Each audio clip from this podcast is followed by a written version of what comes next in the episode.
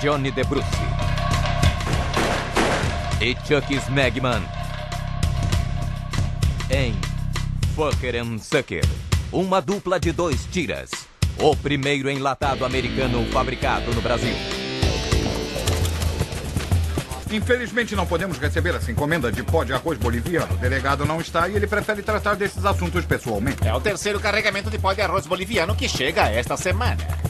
É por isso que a cutis do delegado é tão boa. Ele é muito preocupado com a aparência. O que, que vocês estão fazendo aqui, seus idiotas? Saiam da minha sala imediatamente. Poxa, Fucker, hoje o delegado está com a macaca. Tô mesmo. É que um bando de sem terras invadiu o meu sítio em Itaboraí. Mas vocês vão me ajudar a resolver esse problema. Vocês vão se infiltrar nesse bando de sem terra e vão desmantelar esse movimento. Pode deixar com a gente, chefe. Nós fomos treinados pela CIA e o FBI em todas as técnicas de espionagem. Esse disfarce de sem terra que estamos usando é incrível, Fucker. Eu estou me sentindo um verdadeiro despossuído. É verdade, mas nós precisamos gritar alguma coisa bem radical para que ninguém perceba que somos policiais americanos infiltrados. Ah, vamos, companheiros. Mexam esses traseiros gordos. Mexam esses traseiros gordos. Quem são vocês, companheiro? Nós somos Fucker e Sucker. Viemos a pé do Tennessee até aqui em busca de um pedaço de terra. E vocês têm alguma experiência em agricultura, pecuária? O meu pai plantava batatas no Kentucky. O meu pai trabalhou como cowboy num filme do John Wayne, mas os índios mataram ele. Aqueles malditos peles vermelhas. Ah, tudo bem. Então vocês podem armar a barraca aí mesmo. Nós não podemos armar a barraca na frente de todo mundo, meu bom despossuído. Nós somos presbiterianos e temos muito pudor.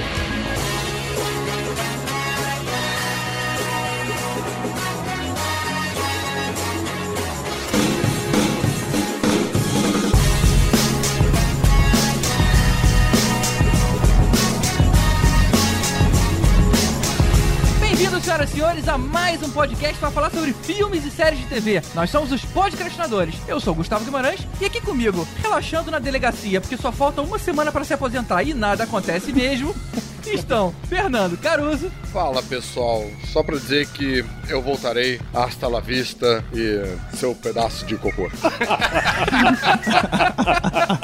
70% dos filmes que a gente assiste eram, é, eram todos clichês frase a frase. eu Vécio Parente, Alguém chame uma ambulância! Agora, aproveitando que é clichê, eu vou apostar num clichê dos podcastinadores, que é algo que eu não sei ainda, mas é algo que acontece quase sempre quando temos convidados novos, que alguém vai zoar com o meu nome. Principalmente porque não tem o Tibério aí. Quando tem eu e Tibério, é mais fácil zoar quando o Tibério, porque, pô, tem dois caras com nome esquisito. Tem, o Tibério tem o eu, ah, o ah, tá, vamos usar o Tibério que é mais fácil. caramba, engatou a terceira aí. É, não, rolou um desabafo aí que eu acho que foi, foi além do clichê, foi mais pro, pra terapia mesmo, né? Exato, o cara desabafou. Pela primeira vez aqui com a gente, Diogo Braga do MRG. É, Antes de eu falar minha frase bacana, de começo eu queria dizer que a questão entre o Tibério e o Elvésio é que você. Tá, Acertou! olha aí, você tá escolhendo entre dois nichos muito específicos, né? A galera que gosta do Elvis e a galera que gosta de Star Trek. Então, aí vai disputar aí. Mas curiosamente a galera é da mesma geração. É, mas eu acho que pra pessoas que não lembram de nada, não existe clichê. Olha aí, Olha que bonito, aí. cara. Quer dizer, essa é uma excelente sessão de filmes que a gente vai apresentar aqui pra você levar pro asilo dos seus avós. pra- Eles vão ficar amarradões, né? É. Pra sempre, né? Filmes cheios de novidades. E aqui agora com a gente, finalmente por um episódio oficial, Roberto Rocha, do Minuto de Silêncio. E aí, beleza? Cara, meu minuto de silêncio vai para os cineastas cubanos que usam muitos clichês. Eita. Desculpa, gente. Eu tinha que, por contrato, o minuto de silêncio me obriga a fazer esse tipo de piada. Hoje, hoje não tem o Tibério, deixa aqui, alguém tem que substituir. Você vem aqui diminuir os nossos ouvintes, né? Não, e ele deve ter esse tipo de contrato mesmo. Quando ele participou ao vivo lá na Comic Con com a gente, ele também começou falando do Minuto de Silêncio. Agora eu Olha. entendi, cara. É, então tá, tá certo, tá no lugar certo. Foi um clichê. Exato. Muito bom.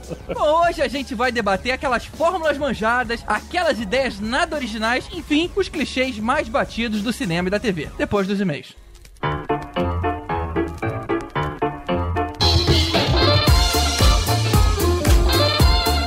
Tibério, pô, conseguiu vir, hein, cara? Você não conseguiu gravar com a gente, mas pelo menos tá aqui nos e-mails, né? Cara, esse negócio de ficar lendo cartinha não é meio clichê isso, não? é, é temático, né?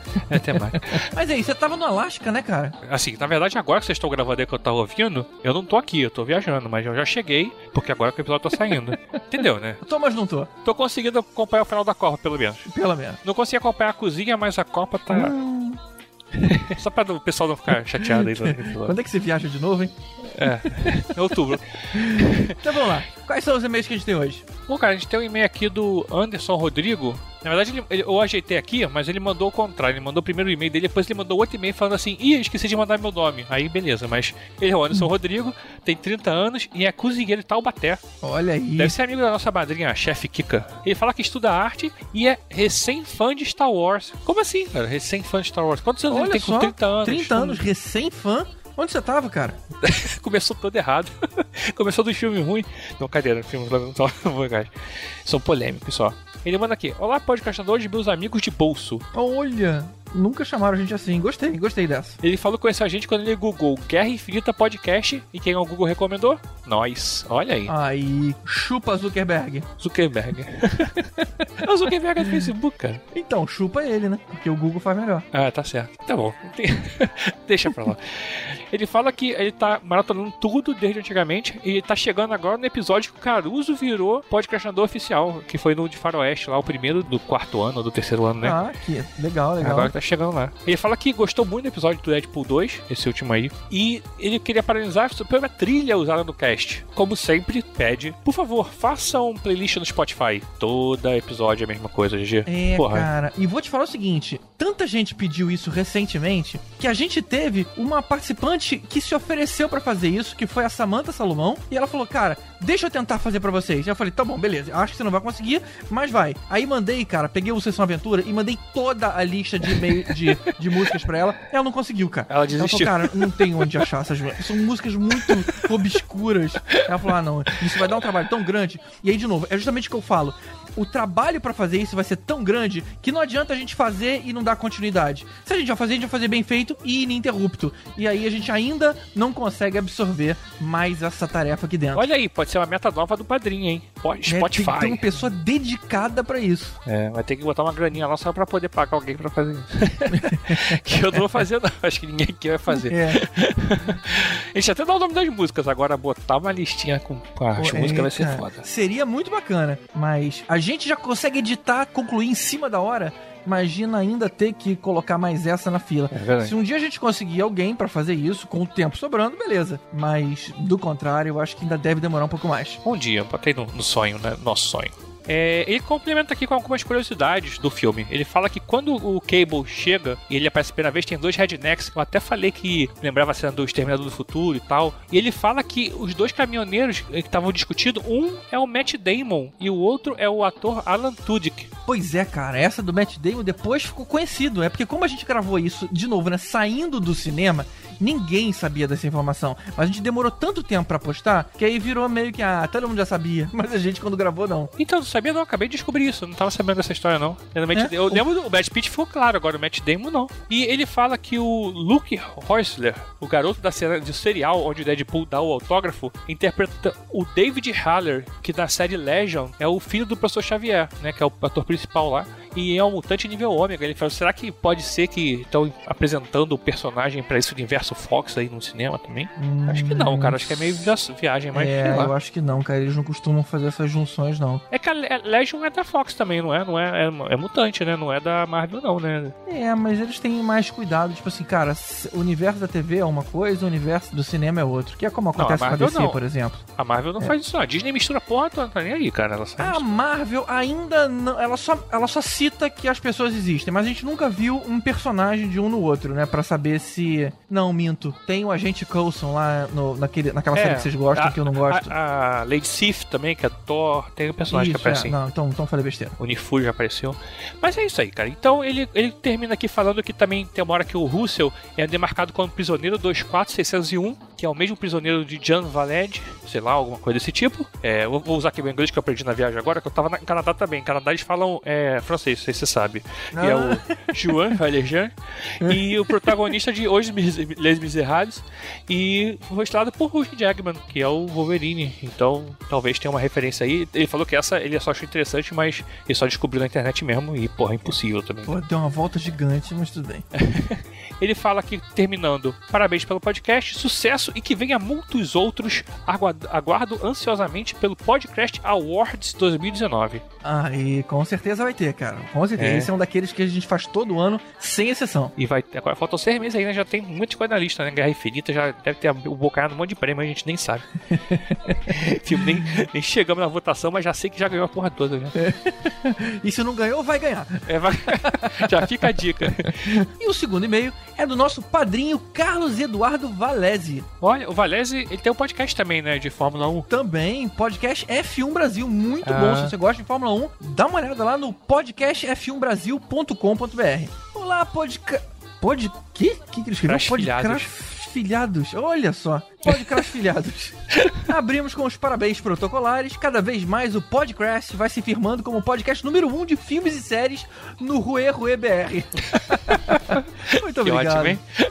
O cast sobre Deadpool 2 estava fantástico, menos o bloco sobre quadrinhos, é claro. Aí, Ah, tá vendo, cara? bu. Tem um monte de gente que preferia que não existisse bloco de, Não, bloco de quadrinhos. precisam se aprofundar mais, deixar de ser nerd, virar nerd raiz. Cara, isso é uma briga interna, assim. Tibério e Caruso defendendo a- com todas as forças e eu e o Ebos tentando derrubar isso. Não, cara, mas a pessoa tem que saber onde a origem daquilo, sabe? É, é importante para pro mundo. Quando vocês falaram de 9 to 5 da Dolly Parton, fiquei pensando em como a música não só se encaixou com o nível galhofa do filme, como uma tentativa parcialmente bem sucedida de emular a eficácia do GG na edição dos programas, também fez referência ao momento do enredo. 9 to 5 é uma gíria americana para trabalho remunerado, aquele CLT básico de quem bate ponto. Olha só, cara, é mesmo, não tinha parado pra pensar É, nisso. Up to fire. Aqui ele continua. O Wade pede o som justamente quando vai entrar a sequência do mercenário trabalhando pra caramba, além de ser trilha sonora do filme homônimo de 1980, traduzido aqui pra Como Eliminar Seu Chefe, que passou muito na sessão da tarde. É verdade, cara, encaixa perfeitamente bem. É a hora que eles criam um trabalho pra eles, digamos assim. É minha profissão, né? Mas não fiz uma livre de referência, não, cara. Isso aí é meio obscuro pra mim. Eu prefiro falar de quadrinhos. Não, foi bom. Foi, foi bem pensado essa, cara. Não, foi maneiro, Pra mim, mas- eu só entendi como uma música muito boa. Mas não, ele está realmente se referindo aí à jornada de trabalho. E aí ele, ele dá uma outra lista grande com um monte de exemplos de trilha sonora, como é que elas vão aumentando a lista de referências. Foi bom, Valézio, eu não vou ler todas elas. Eu sei que tem Celine Dion, Cher É. e algumas pessoas que a gente acha meio brega. Tá, Cher a gente não acha, né? Cher é super legal. e ele termina mandando um abraço pra gente, pros ouvintes. Se isso for ao ar, né? Senão ele ia mandar pro ouvinte e não adiantar de porra nenhuma. É, ele colocou assim, isso for ao ar, tá vendo? Já tá contando que vai. Ele vai mandar um abraço pra ele mesmo. Um abraço pro Valese. E pros padrinhos, nos vemos no grupo do Telegram.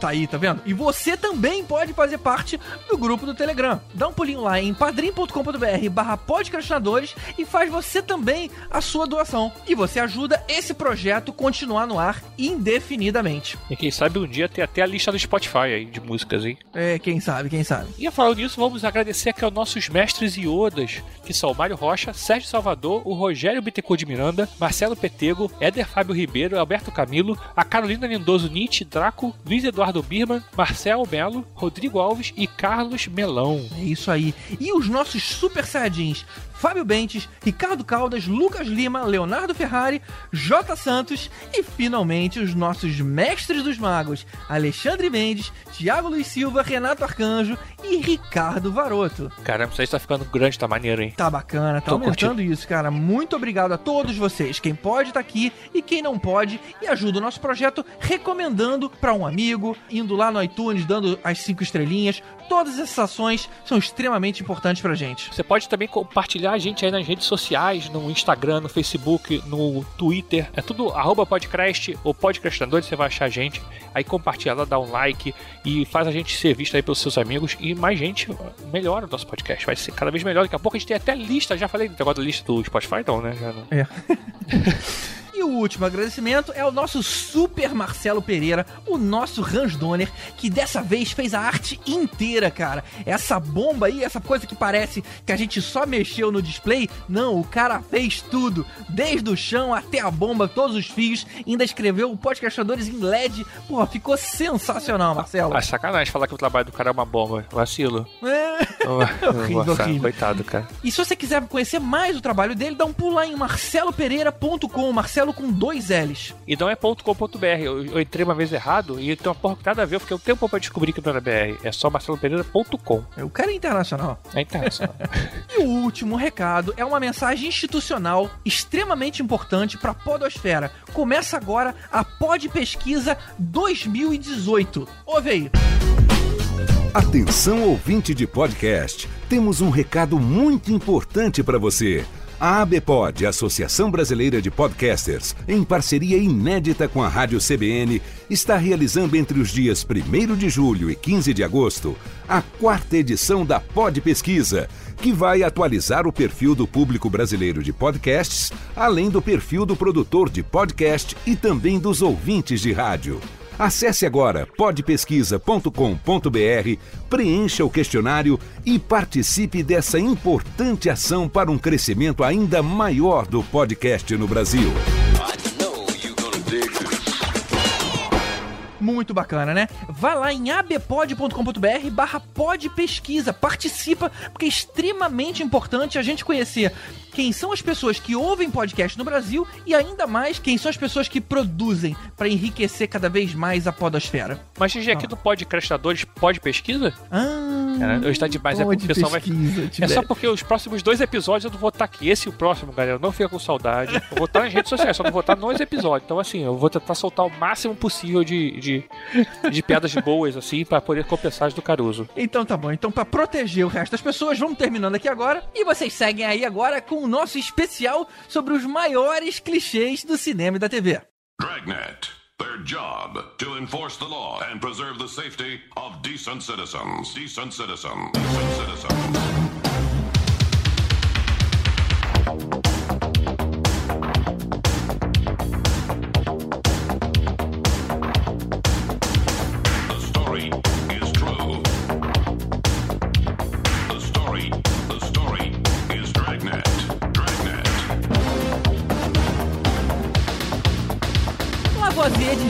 Na natureza nada se cria, tudo se transforma. Aí veio o Chacrinha e mudou isso pra nada se cria, tudo se copia. Já no cinema, Alô, minha filha!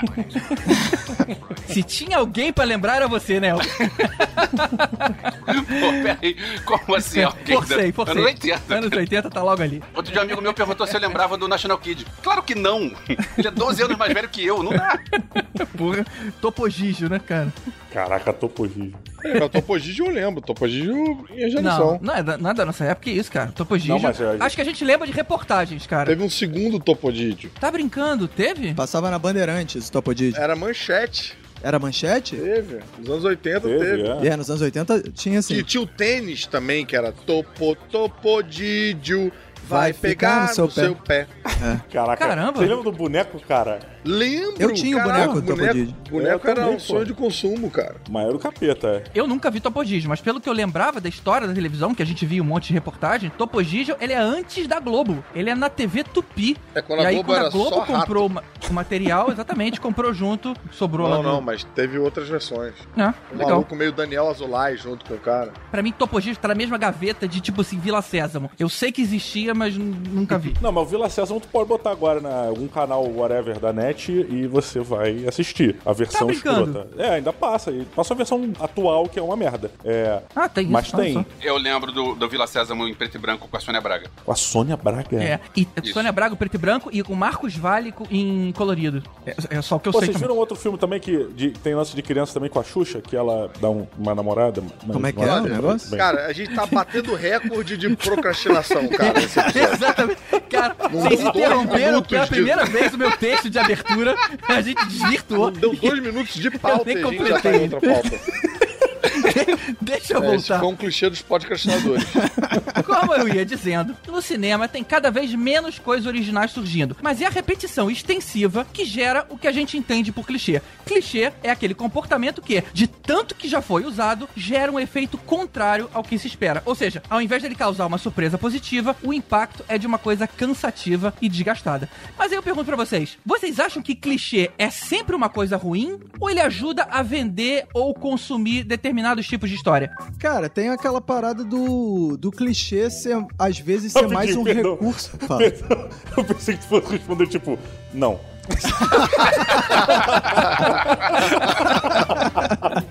Porra, seria boa essa, né, cara? Não, fazer mó escândalo assim. Deixa eu responder, deixa eu fio bandeira. Não.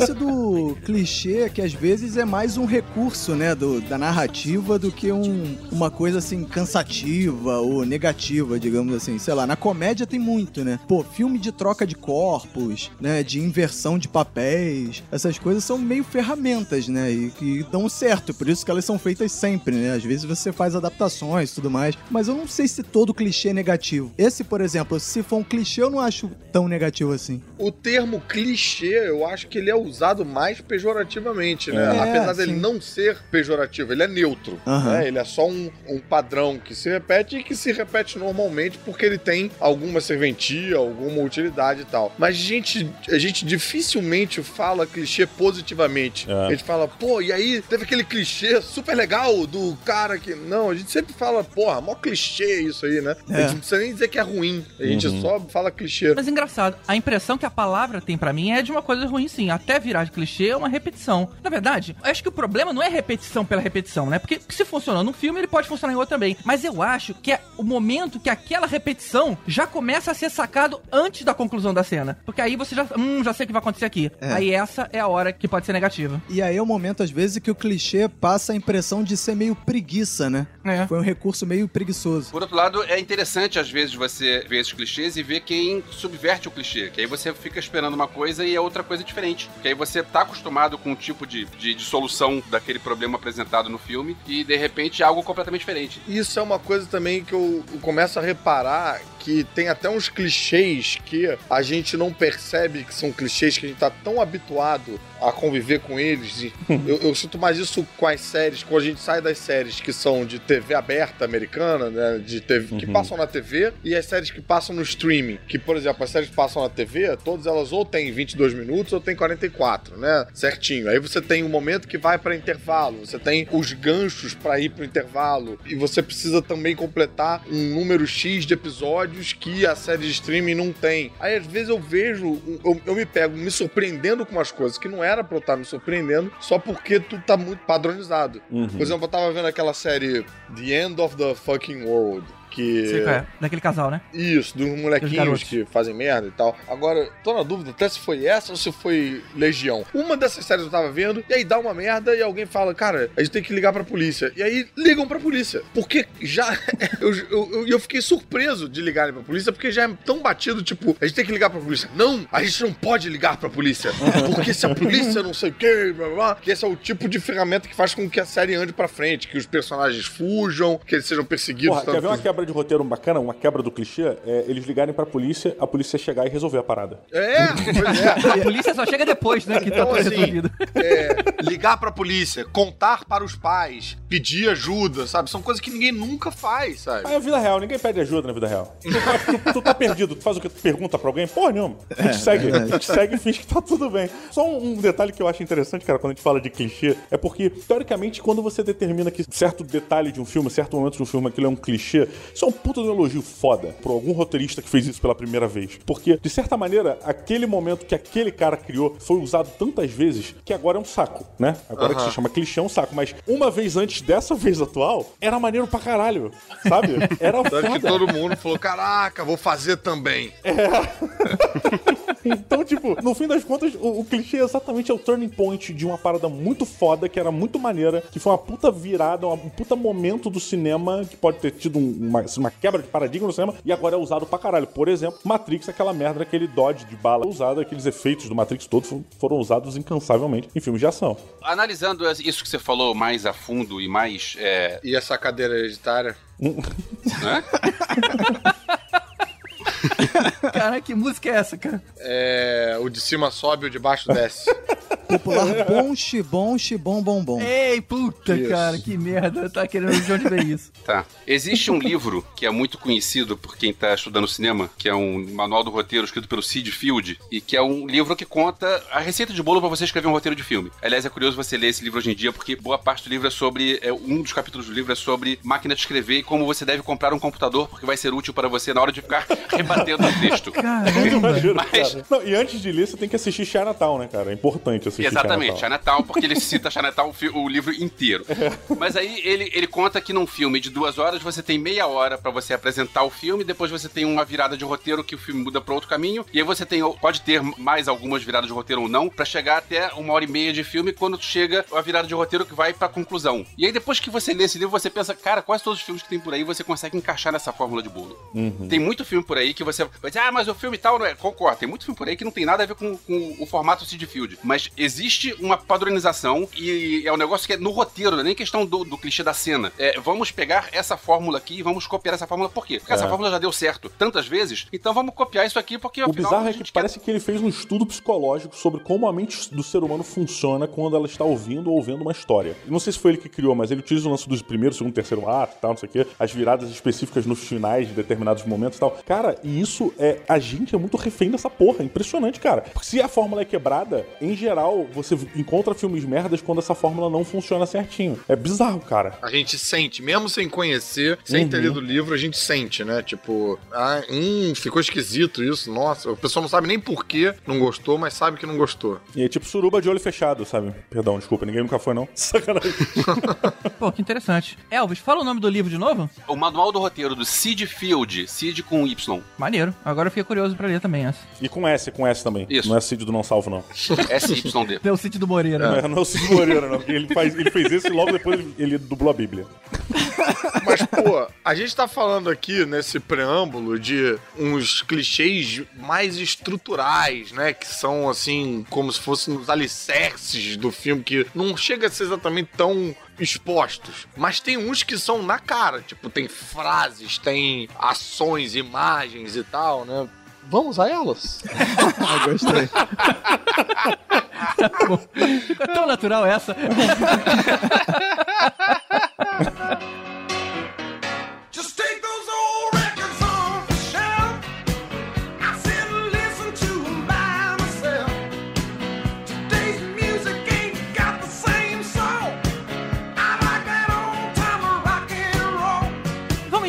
Divertida desse episódio, que é lembrar dos clichês fajutos que a gente vê por aí. Vamos começar pelos filmes de ação. Quem é que joga o primeiro na mesa? Só quero deixar claro que eu tava me divertindo antes também, tá? É, eu também ia falar isso. Eu também ia falar Eu isso. fiquei reavaliando o conceito de divertido. Não sei mais o que é. Vamos descobrir agora, né? É. Agora. Vamos agora à parte divertida? Chega dessa, dessa merda que a gente tava fazendo hoje. Então vamos lá. Por qual gênero a gente começa, GG? Vamos começar por ação, que é o, é o que tem mais, né? É o, é o filme mais clichêsável. Putz, Posso começar com um? Manda. Cara, tem um clichêzaço de filme de ação que é o seguinte, cara. O policial aposentado, que ele era muito sinistro, ele era muito foda, mas ele prometeu pra mulher que ele ia largar essa vida. Só que de repente sequestram a filha dele. E aí ele tem que correr atrás dos bandidos por conta própria. E ele resolve tudo sozinho. Tipo, metade dos filmes do Liam Neeson é mais ou menos essa, essa vibe. né? Cara, não, e você conseguir encontrar um paralelo entre Liam Neeson e Arnold Schwarzenegger é realmente... né, cara? Verdade. E o Danny Glover, do Máquina Mortífera. Danny Glover. I'm, I'm too old for this shit. Não, o Danny Glover, ele não é o cara que vai atrás da parada, ele é só aquele que. Esse é o outro clichê, é um clichê parecido. É o clichê do policial que vai se aposentar amanhã. Ele quer só um dia tranquilo, mas todas as merdas acontecem no último dia de E aposentadoria. aí parece que os últimos dois dias dele levam três meses, assim. O cara policial teve uma vida pacata, né? Mas Aquele final é pra ele contar na aposentadoria aposentadoria.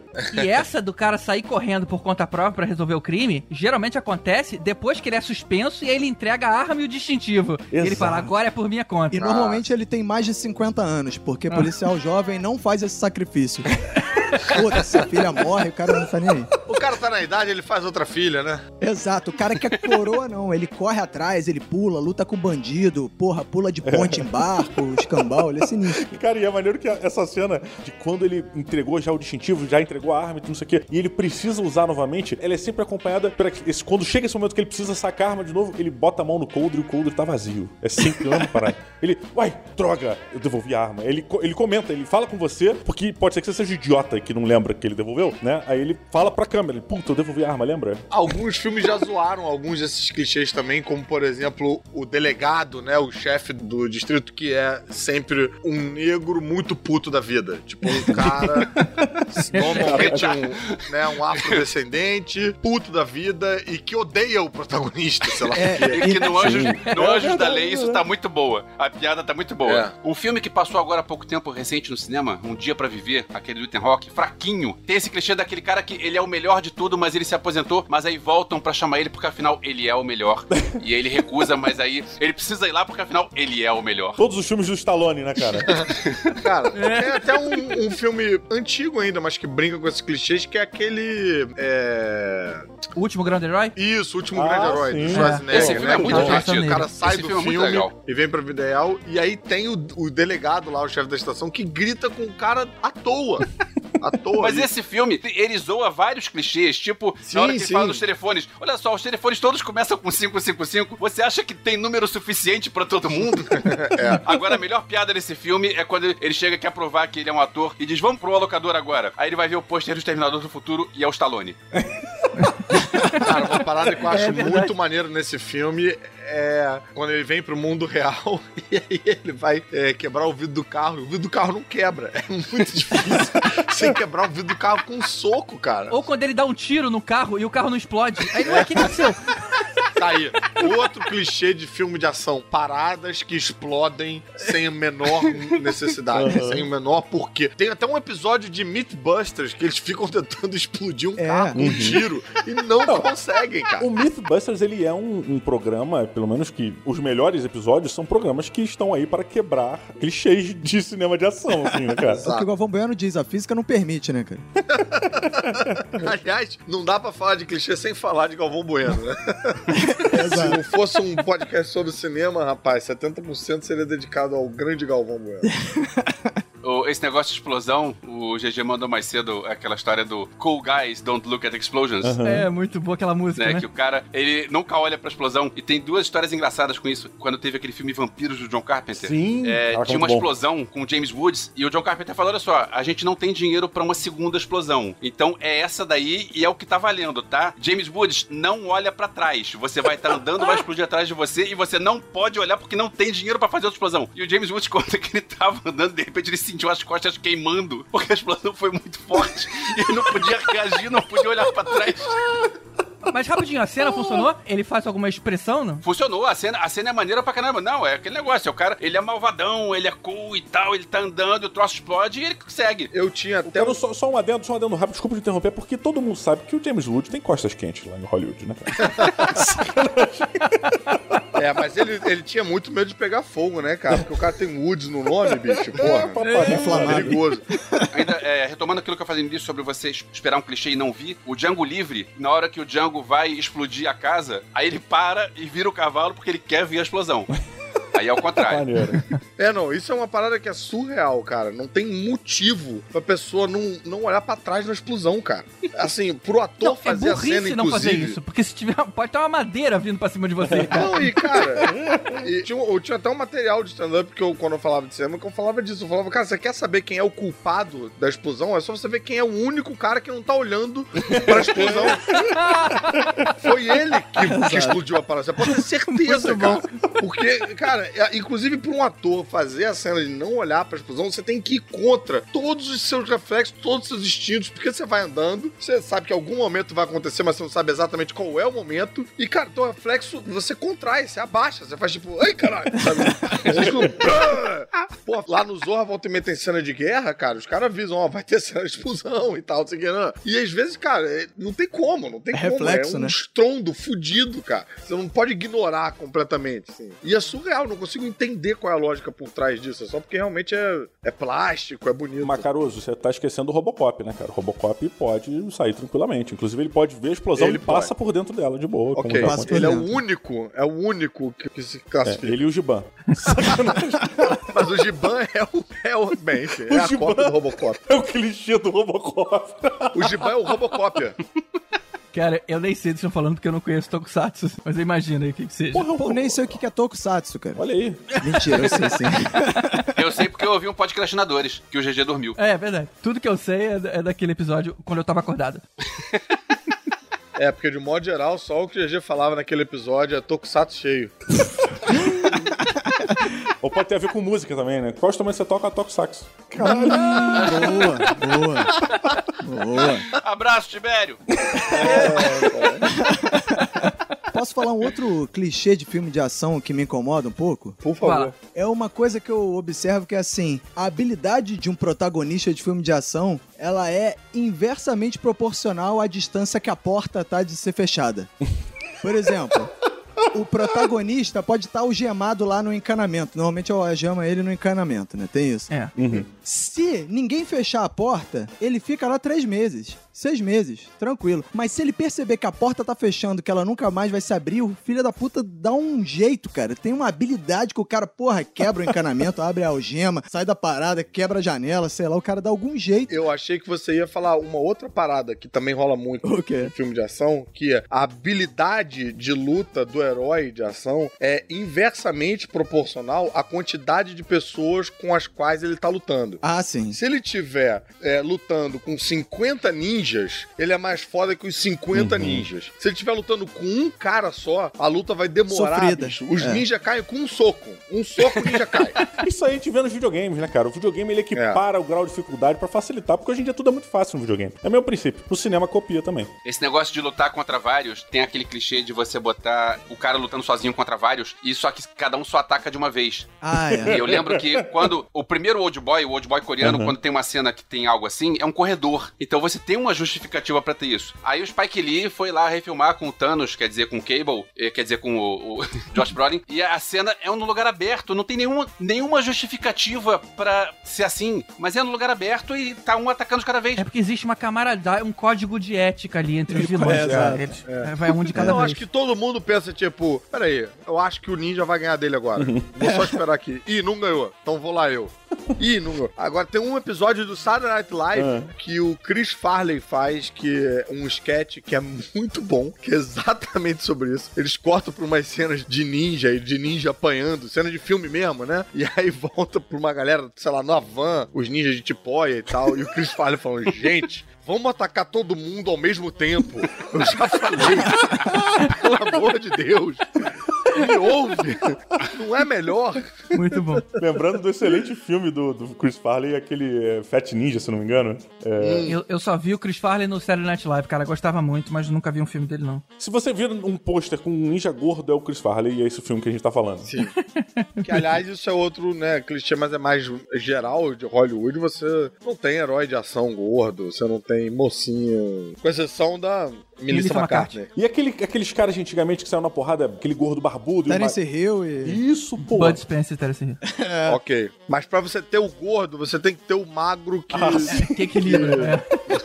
é. é, que viabiliza o pôster, É, entendeu? O magro tem a velocidade e o gordo tem a força. Exato. É muito, muito formação da escola, né, O cara? gordo só não, não deixam. Eles não deixam. Pode crer. Cara, e aquele clichê do vilão que desarma um herói, em vez dele matar o sujeito na sequência, ele resolve dar um sermão. Ah, Nossa, claro. Você cometeu um grave erro voltando pra descobrir quem matou seus pais. Porra! É, Você quer saber o que foi que a sua mãe disse quando tava ensanguentada no chão? Porra, não, cara! Mata logo, E, cara! e contar o plano, né? Exato, eu ia sabe, sabe o que, que vai acontecer? Isso é maneiro que em 1985 esse clichê é revertido em Watchmen nos quadrinhos, quando, enfim, é bacana se a pessoa não leu, é bacana a pessoa chegar lá pra ler. Mas esse clichê da arma também tem o clichê do cara que encurrala o outro e aí joga a arma fora pra sair na mão. Ah, também tem isso. é, tem Ah, essa, agora você tá cara. sem arma, eu também vou ficar sem arma. Não, mas normalmente quem larga a arma é o mocinho, né? E o É. clichê também de acabaram as balas, eu jogo a arma fora. Isso. Pois é. Acabou a Isso. bala, acabou a arma. É. E caraca, brother. Porra, não é bacana você guardar essa arma aí pra caso aparecer umas balas aí em algum momento? Eu vi um filme, acho que era do, do Jim Jarmusch, ele falando um negócio desse, que aí você tá vendo o filme, e aí acaba a munição, aí ele joga a arma fora. Peraí, essa arma, se você botar mais bala, ela volta a funcionar. Pra que, que você tá jogando ela fora? Exato. Ela, mesmo que não tenha mais bala, mas, pô, você comprou a arma, cara. Você vai querer usar outro dia, né? Não, mas olha só, pensando pelo lado da ação, da guerra, tu tá ali naquele momento, não sei o quê. Pra você ter que botar na, na- no coldre de novo a, a pistola e, porra, vou botar, vou fechar aquele botãozinho do lado pra ela não cair, que eu posso perder. Porra, perde-se muito tempo. Tanto que geralmente o cara tá atirando, quando ele vai recarregar, ele só deixa o clipe cair e bota o outro. Provavelmente, depois que o filme acaba, o cara volta pra recolher tudo. É isso que eu ia falar. Porque ele já sabe onde que ele Oi, dá jogou. licença, é que eu tinha, eu tinha deixado cair um clipe aqui. Alguém viu? Oi, desculpa. Tá levantando o corpo assim, né, cara? Você que tava limpando aqui, não? Aqui que. Agora, um cara que quebrou esse, esse clichê do jogar arma fora é o Jack Bauer, no final da primeira temporada do 24 Horas, que ele, ele encurrala lá o cara que matou a mulher dele, se não me engano, agora eu não lembro mais. E aí o cara acha que ele vai largar a arma pra sair na mão, só que ele fuzila o cara dentro do rio, do lago, sei lá, joga, maneiro. gasta todas as balas em cima do cara e joga o revólver em cima, sei Ai, lá. maravilhoso. É, não cara, lembro. Jack, é, 24 Horas foi uma série que quebrou muitos clichês, até por esse lance de, de ter que respeitar, né, o, o tempo e tal. Então, normalmente, isso era uma coisa que me chocava muito vendo 24 Horas É. e depois estragou todas as outras séries pra mim. Tipo, quando- em 24 Horas, quando o cara aponta uma arma pra alguém, ou ele atira ou ele não atira naquela hora. Não tem apontar arma pra alguém e aí vai pra É. comercial ou vai pra... Não, bicho. Apontou o cara, você não teria... Pá, pá, pá! Acabou. Não- Tem uma não temporada que ele aponta pra cabeça do próprio chefe. não é? O cara ajoelha na linha do trem. Tem, cara. Eu acho que foi a segunda ou a terceira, cara. É, por aí. terceira, muito eu boa. E aí você fica, não, cara, ele não vai atirar porque ele é o herói, vai acontecer alguma outra coisa. É, bicho. É ali mesmo, cara. É sinistro. O 24 Horas, o- um dos clichês que o 24 Horas quebrou era é, matar personagens im- importantes. Que isso normalmente em séries não acontecia. É verdade, é Em verdade. compensação, criou uma porrada de outros clichês, né? Do mocinho que vira vilão, que vira mocinho, que vira vilão novamente, mas que era mocinho. Que era vampiro antes, Enfim, né? mas- Era um menino vampiro de uma cidade com um parque de diversão. Impressionante. Isso. Agora que eu entendi. Mas, cara, tem um clichê aqui que separaram aqui na, na lista, cara, que eu não tinha reparado nesse clichê. Até ver um episódio de Community que zoa esse Ah. clichê, que é o momento da perseguição que passa por uma parada no meio da rua, uma parada de São Pedro. uma parada... Ou seja, todos os Caraca, filmes sim. de 007, né, cara? Tem um episódio de Community que eles fazem um. Eles começam a fazer uma. brincar de cabaninha, sabe? Com lençóis, lençóis e travesseiros e tal. E aí eles falam, pô, vamos expandir, vamos. E aí, essa é meio que uma trama B, né? A faculdade toda é tomada por fortes e cabanas de, né, de lençóis. E aí tem uma trama A que é, é, é toda em cima de suspense, paranoia. E começa uma perseguição dentro da cabaninha lá dos caras, né? E aí tem uma hora que eles andando, todo mundo andando de quatro, engatinhando, e eles cruzam por uma, um desfile de St. Patrick dentro da cabaninha, com as pessoas fazendo uma parada ali no meio. Cara, esse episódio é bem engraçado, cara. Essa série é muito boa. Aliás, essa série é ótima pra zoar clichês do cinema. Uma coisa que, assim, eu, eu boto como clichê, mas eu não sei se é um clichê tão óbvio assim, é o fato de o cara que está sendo perseguido, quer dizer, o perseguidor, só encontra o perseguido quando eles cruzam o olhar. Porque se o cara tá de lado e não tá olhando pra ele, ele nunca identifica a pessoa. Ele só, ah, ele olhou pra mim, é aquele cara ali. O cara, o cara que tá perseguindo, né? Ele só identifica que o perseguido está ali quando os dois cruzam o olhar. Se não, cara, não existe perfil, não existe a roupa dele é daquela cor, não existe nada. Se a roupa dele é daquela cor, tenha certeza que não é o cara que ele quer, né? É, ele tem que fazer cruzar, ter contato visual pra E poder. aí tem o clichê do cara abordar uma pessoa errada, né? O cara chega, puxa o capuz e não é o cara. Ele tá o mesmo casaco, o mesmo Não, capuz. é o cara vestido igualzinho, né? Com a, com a mesma peruca, o mesmo óculos. E normalmente é o stand-in do ator que tava fazendo isso. Lembra de Spaceballs quando eles matam os dublês, cara? Caramba, essa cena é muito boa. Muito bom. Tem outro clichê de perseguição também, que é o seguinte: o cara tá fugindo de carro e aí, sei lá, ele entra na, na contramão, mano. E beleza, todo mundo na contramão, ele não bate ninguém, ninguém bate ninguém, tá tranquilo. Cara, esses clichês de contramão eu fico bolado pensando, aqui no Rio não dá pra fazer porque não existe uma rua sem carros. Não existe espaço. Você não não tem como, você não tem espaço físico pra você andar na contramão por um quarteirão inteiro. Eu moro em Copacabana, não existe uma rua em Copacabana que você consegue andar. Não, vou pegar a, a Nossa Senhora de Copacabana pela contramão, não dá. Você bate no ônibus que tá vindo. É, no máximo você bate numa velha. Você não consegue, não consegue nem subir o carro pela calçada, porque a calçada é, é curta. Não, e aí tem o seguinte, e aí quando um tá alcançando, o perseguidor tá alcançando o outro cara, o que acontece? Ele vira num cruzamento e aí todos os carros que estão no cruzamento viram 90 graus e fecham a pista. Ou então passa um caminhão-tanque que tranca todas as pistas Ou o do- carrinho de bebê no sinal, né? É o carrinho de bebê. Isso esbarra num outro clichê também, que é acima de todos esses, que, cara, eu nunca vi um filme de ação aonde o cara que tá fugindo na perseguição não escapa. É. E que, sei lá, o cara fecha o maluco e pega o cara, ah, achou que ia fugir não conseguiu, sabe? Não, é sempre quando você acha que, tipo, ih, agora não vai conseguir. ah." E aí, aí ele corre, corre. Mas isso, isso só vale pra perseguições de carro. Porque se o cara estiver perseguindo a pé, ele consegue pegar em 100% das Não, vezes. mais ou menos, cara. Máquina Mortífera tá aí pra negar isso, cara. Máquina Mortífera, o, o Mel Gibson persegue as pessoas a pé direto, cara. E pega. É. Raramente, cara. Às vezes ele. Não, mas deixa- olha só, mas a máquina mortífera é sacanagem também, porque aí eles fazem um macete, né, pra tentar pegar o cara. O Danny Glover vai sempre de carro e o outro vai sempre a pé pra garantir essa probabilidade maior aí, né, cara? Agora, voltando ao carro, porque tem esse negócio de você tá dirigindo um carro real, você encostou no meio-fio, você quebrou o eixo do carro, sei lá, é, é complicado. Aí você vê o cara que sai da estrada e vai pro meio do mato, dirigindo no meio de pedras e árvores e tal, e o carro continua rodando. E o carro que pula na ladeira também, né? Isso. Como se todo carro saltasse na ladeira A como ladeira se fosse São um, Francisco, porra, né, o cara? esporte espetacular. Carro que pula é surreal, cara. Em velocidade máxima, o ônibus salta, né? Salta, Tipo, não é que ele, ônibus. não é que ele, ele continua naquela. Não, ele salta. Uhum. As É. rodas da frente levantam do chão. Parece que ele foi na mega rampa do esporte espetacular.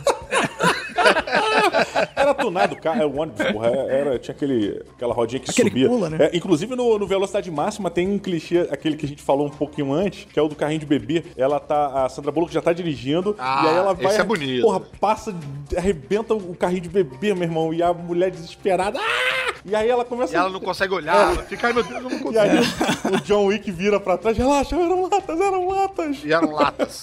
Quer dizer, desculpa esse spoiler se você não viu ainda. Porra. Porra, é. Velocidade máxima. Ah, outra parada que é um clichê moderno, cara, falando nisso de, de posição de câmera e tal. Mas aí não é só de filme de ação. Todo tipo de filme é o momento que o cara quer chocar a gente. Quando a câmera pega o motorista dirigindo de perfil, você consegue ver a janela do motorista, Ah, pode ter certeza que vai vir um acidente de carro. Alguém vai dar uma porrada nele pela lateral. É verdade. Mas vai dar uma porrada É verdade. assim, vai vir um carro de frente, um ônibus, um caminhão de frente pra pegar você meio de surpresa, sabe? Ah, Ah, você bro! diz que pega o perfil direito do motorista, né? Isso. Aham. É. Porque quando é diálogo, a câmera é cruzada, você, tipo, você vê. É outra câmera que eles usam, entendeu? É tipo. É, é É, de como se a frente. câmera estivesse no para-brisa, apontando um pro outro. Exatamente. Agora, quando é para o acidente, aponta pra janela do motorista. E o motorista não tá olhando pra janela e ele é pego de surpresa junto com o espectador. Já virou clichê isso aí já. Outra coisa que acontece parecido com isso é que as pessoas não têm visão periférica. Tipo, o cara ele vai atravessar a rua naquele pedaço e vai passar um ônibus rápido ou um caminhão e vai atropelar, porque você não consegue olhar pro lado e ver que tá vindo um ônibus na Ah, sua direção. Outra parada também, cara, que eu falava no meu stand-up é aqui: o ator que tá dirigindo o carro, ele não tá dirigindo porra nenhuma. Ele normalmente tá sendo içado ou é uma tela Uhum. verde e tal. Aí o, o filho da puta quer mostrar que tá atuando, que tá dirigindo, o que que ele faz? Ele fica mexendo no volante de um lado pro outro. Só que, brother, eu não sei reto. se vocês sabem dirigir ou não, mas você fica mexendo o volante pro lado pro outro, teu carro balança, cara. Exato. Teu carro vai andando em zigue-zague, Mas, Caruso, você tá esquecendo. É porque na referência cinematográfica de Hollywood, eles usam a Grajaú Jacarepaguá como referência pra dirigir. Exato, exato. Mas aí ele tinha que frear pela cabra que tá atravessando a rua.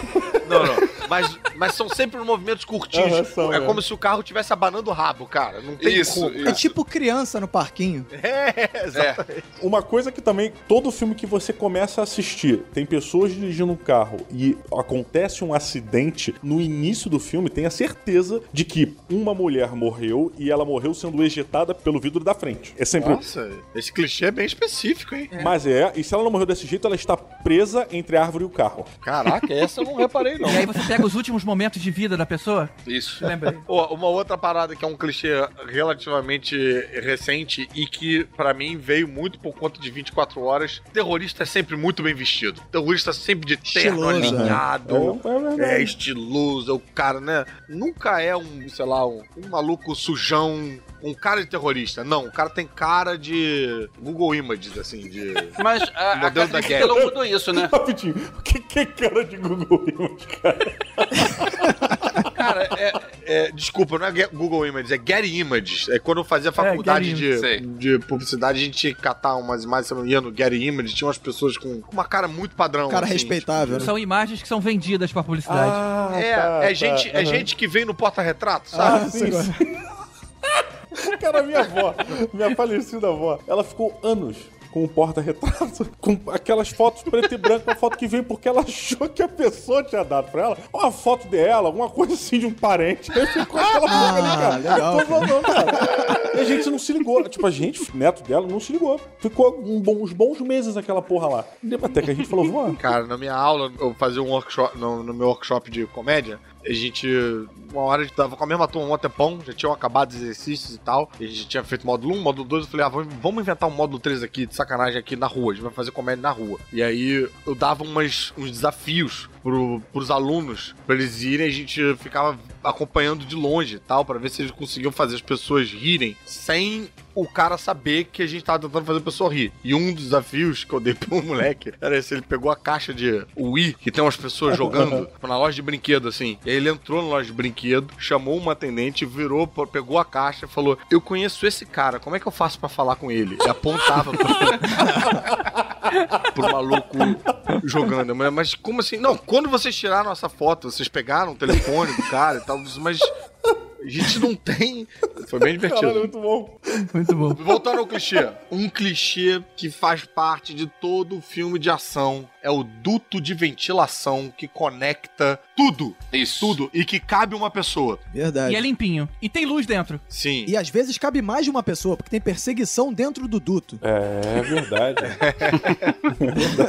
Pô, esse tem no Jurassic Park, tem. Pô, Missão Tem em Impossível. todo lugar, cara. Mas, cara, ainda que o duto tivesse estrutura suficiente pra, pra aguentar uma pessoa, um, um adulto ali rodando eh, sem cair, ele pelo menos devia ser sujo, cara. Exato, é que são sempre limpíssimos os Ele tá dutos. sempre brilhando. Cara, mas não sei, né? Um, um duto desse tamanho, cara, cabe toda uma equipe de faxina, né? Claro, pô. Tem uma cena clássica do Bruce Willis em, em Duro de Matar, cara, que é ele indo pelo duto de ventilação, todo arrebentado, camisetinha já, e aí ele saca aquele isqueirinho zipo, né, pra ver onde ele tá indo, assim, de frente pra câmera, a câmera chapada na cara dele. Essa cena é clássica de duto de ventilação, Não, cara. e isso acontece muito em filme, né? Tá uma claridade perfeitamente fácil de você ver, mas o cara tem que ligar ali uma lanterna ou um isqueiro. tipo assim, não adianta nada. É. Ou, ou que nem quarto, quando a pessoa vai dormir. Você apaga a luz e nego coloca uma luz azul. acende outra. fortona. É, acende uma luz azul. Isso aí é um detalhe técnico, né? Eu, É. eu É. sei que fica tosco, mas precisa ter, porque se apagarem a luz e ficar tudo escuro, ninguém vê. O espectador não vai ver o que tá acontecendo. Mas, cara, às vezes fica mal feito, cara. Às vezes você É. vê Sim, sem às vezes a fica luz Às vezes não é cara. sincronizado. Às vezes é, é o negócio que acende, apaga a luz de cima e acende uma luz de baixo, uma luz indireta.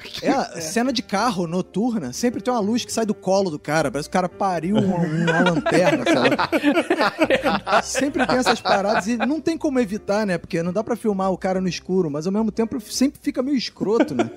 É, Existe algum. Aí minha dúvida mesmo. Existe clichê de Velho Oeste onde o herói ele não fala, quase não fala? Existe o tipo de personagem que fala pouco, né? Eu acho que isso Eu- vinha muito daqueles faroestes gravados na Itália, Uhum. que quanto menos o cara falasse, menos eles tinham que dublar. Então era melhor que o cara não falasse. Ah, tá. Pode crer. Pô, foi por esse caminho, tá? Porra, sim, é porque você vê. Mas eu o- posso ter inventado essa informação, tá? Mas você falou com convicção. Não, mas deixa correr que faz sentido, cara. É.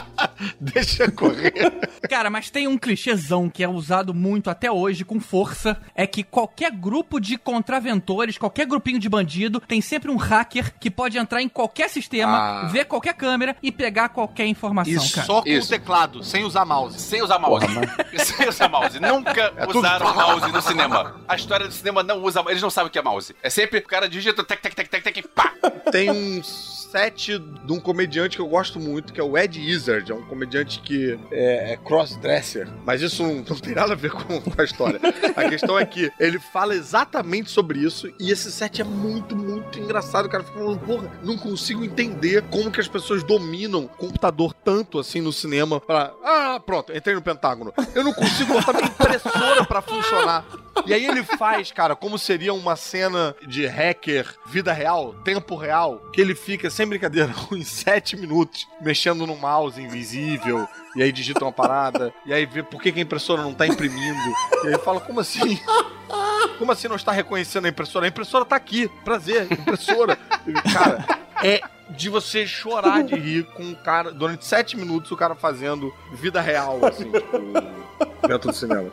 Tem um clichê desse também de hacker e de gente que domina, que usa computador em filme, que eu acho bizarro que assim, a gente tá, né? Já estamos no século XXI e as pessoas digitam no computador nos filmes e o computador faz assim, ó. Pi, pi, pi, pi, pi, pi, pi, pi, pi, pi. Sempre. Caraca, pra que essa parada? Qual programa hoje que Cada faz vez isso? que a tela dá um refresh, faz... Exato.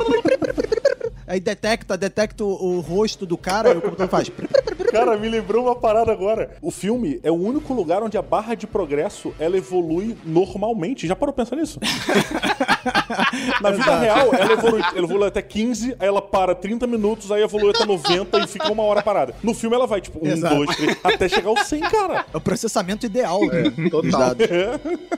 Não, por outro lado, por outro, as máquinas dos hackers, eles usam, e terminais supercomputadorizados, eles devem usar um 286, né? Porque sempre quando mostra o código carregando, a gente vai vendo linha por linha escrevendo, É, sabe? é, Ele não aparece, é. pá, de uma vez. Mas o que o Diogo falou, o Diogo falou que o, né, o, o processamento é sempre né, uniforme. Mas depende. Se tiver um cronômetro pra explodir uma bomba, uma parada, o cara tem que copiar uma informação. Ah, quando é. falta um segundo, ele Gravar um copia pendrive. 90% das informações no pendrive.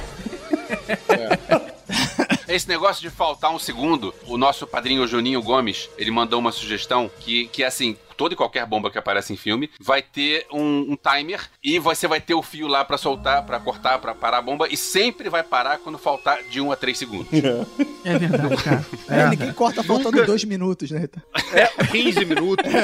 Porra, faltar 15 minutos pra explodir a porra toda Não, é tenso porra. pra caralho, cara. Não, mas olha 15 só, minutos. Pensa só, Caruso, você é o Hawkeye lá no, no Guerra ao Terror, tá? Tu vai lá, você precisa dar uma valorizada no teu passe, teu salário tá baixo. Tu vai parar com 15 minutos a bomba? Não, porra, tu já sabe como é que para a parada. Como é que tu vai cancelar o bagulho? Tu já descobriu Entendi. qual o fio. É. Porra, de- deixa com emoção, né, cara? Mas, cara, isso era outra parada que eu também falava no, no, no meu stand-up também, cara, que a gente tá. A gente já tá, na verdade, falando do clichê do clichê, que é uma parada que, bicho, não existe e a gente aceitou como algo que faz parte do universo, que é o mecanismo de autodestruição. Nada tem mecanismo de autodestruição.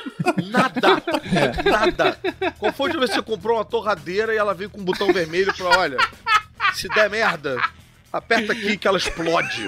Não, não existe Ou você isso, erra, cara. erra a senha do cartão de crédito e explode a porra toda. Explode a parada. E aí o, o vilão compra uma base e ela tem um mecanismo de autodestruição com uma voz já gravada de uma mulher que fala: mecanismo de autodestruição ativado. Não, e que sai no prédio inteiro, né? É. Esse é um negócio que a gente nunca, em momento nenhum, se questionou. A gente falou, ah, lógico, o cara tem uma base, ele tem um mecanismo de autodestruição, é necessário pra queima de arquivo e tal. E a gente comprou essa parada. Mas não há na vida real nada que remeta a isso. Tipo, não, eles iam pegar o Bin Laden, mas o Bin Laden explodiu a caverna antes deles chegarem.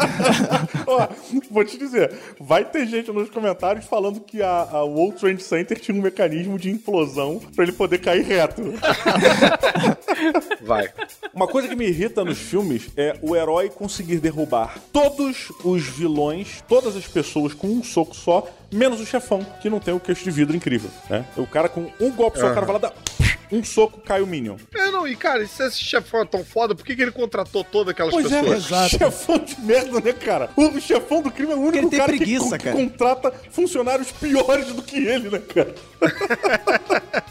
Ele só contrata estagiário só. Imagina a informação que ele passa pro RH. Ô, ô, ô, Gisel, pede, por favor, para fazer a contratação. Tô precisando de 20 capangas. Mas, ó, todos têm que ser faixa azul de jiu-jitsu, tá? Porque eu sou faixa roxa, então se for faixa preta, me desbanca. É, exato. Não quero pegar mal pra mim, né? Não, agora a gente falou lá dos hackers todos e pulou um, cara, que, nossa senhora, que eu acho hilário, que é o clichê da foto, que a pessoa amplia a foto até ver coisas que não estão na foto. Você entra na foto. Sim. A resolução é sempre absurda. Esse foi mandado pelo padrinho Éder Ribeiro. Boa, Porra, Esse é muito bom. Eu acho, Caruso, tem um filme que, que deixa isso. Ele. Eu acho que ele faz isso de propósito. Que é um filme do Will Smith chamado O Inimigo do Estado. Ele tem uma câmera de segurança, aí os caras dão um zoom na bolsa do cara. E aí, cara, eles vão além. Eles fazem a câmera rodar. Tipo aquela, aquele replay da Globo no Porra. futebol, né, cara? Que o cara vê o lance e dá a volta por trás do gol. O Blade Runner tem uma parada dessas, mas eles explicam que é ficção científica. Explicam É. que não é um negócio que. Aí é o- é que- outro esquema, Pois é, é outro esquema. Agora, esse esquema CSI, do cara chegar e tirar aquela foto do reflexo do óculos, que vai pegar o reflexo do para-choque, e no para-choque ele vai conseguir ver a placa Que do pega a carro. placa, né? Ah, mas, pô, mas peraí, olha Cara, só. não, isso pra mim, não. eu sei que eu sou o mais idiota daqui, tá? Ele é partindo desse princípio. É, eu não acho que seja impossível de acontecer. Se tu parar pra pensar Não, que não há. uma câmera normal é impossível, cara. Você vai ampliando, vira grãos. Pegar detalhe no reflexo não é, não é difícil. O que é escroto é que todo software da polícia tem um botão que é melhorar a resolução. E não Exato. dá pra melhorar a resolução. Exato. Aquela informação não tá lá. E faz assim, ó. É o, é o botão no teclado. Tec- Ela já vem no teclado. Tem o print screen e tem o melhorar a É resolução. um non-lock, né? Que ninguém sabe pra que que serve aquela merda. Total, cara. Tem uma parada dessa de, de, de gadgets científicos que é quando o cara usa a tecla insert nos filmes de computação. O cara vai lá perto do insert. Eu, tipo, caralho, sério que ele é o único maluco que usa essa tecla? Eu não faço ideia pra que, que serve essa porra. Insert. Verdade. Falei, caralho, o cara vai lá, ele é insert. hacker. pra quê?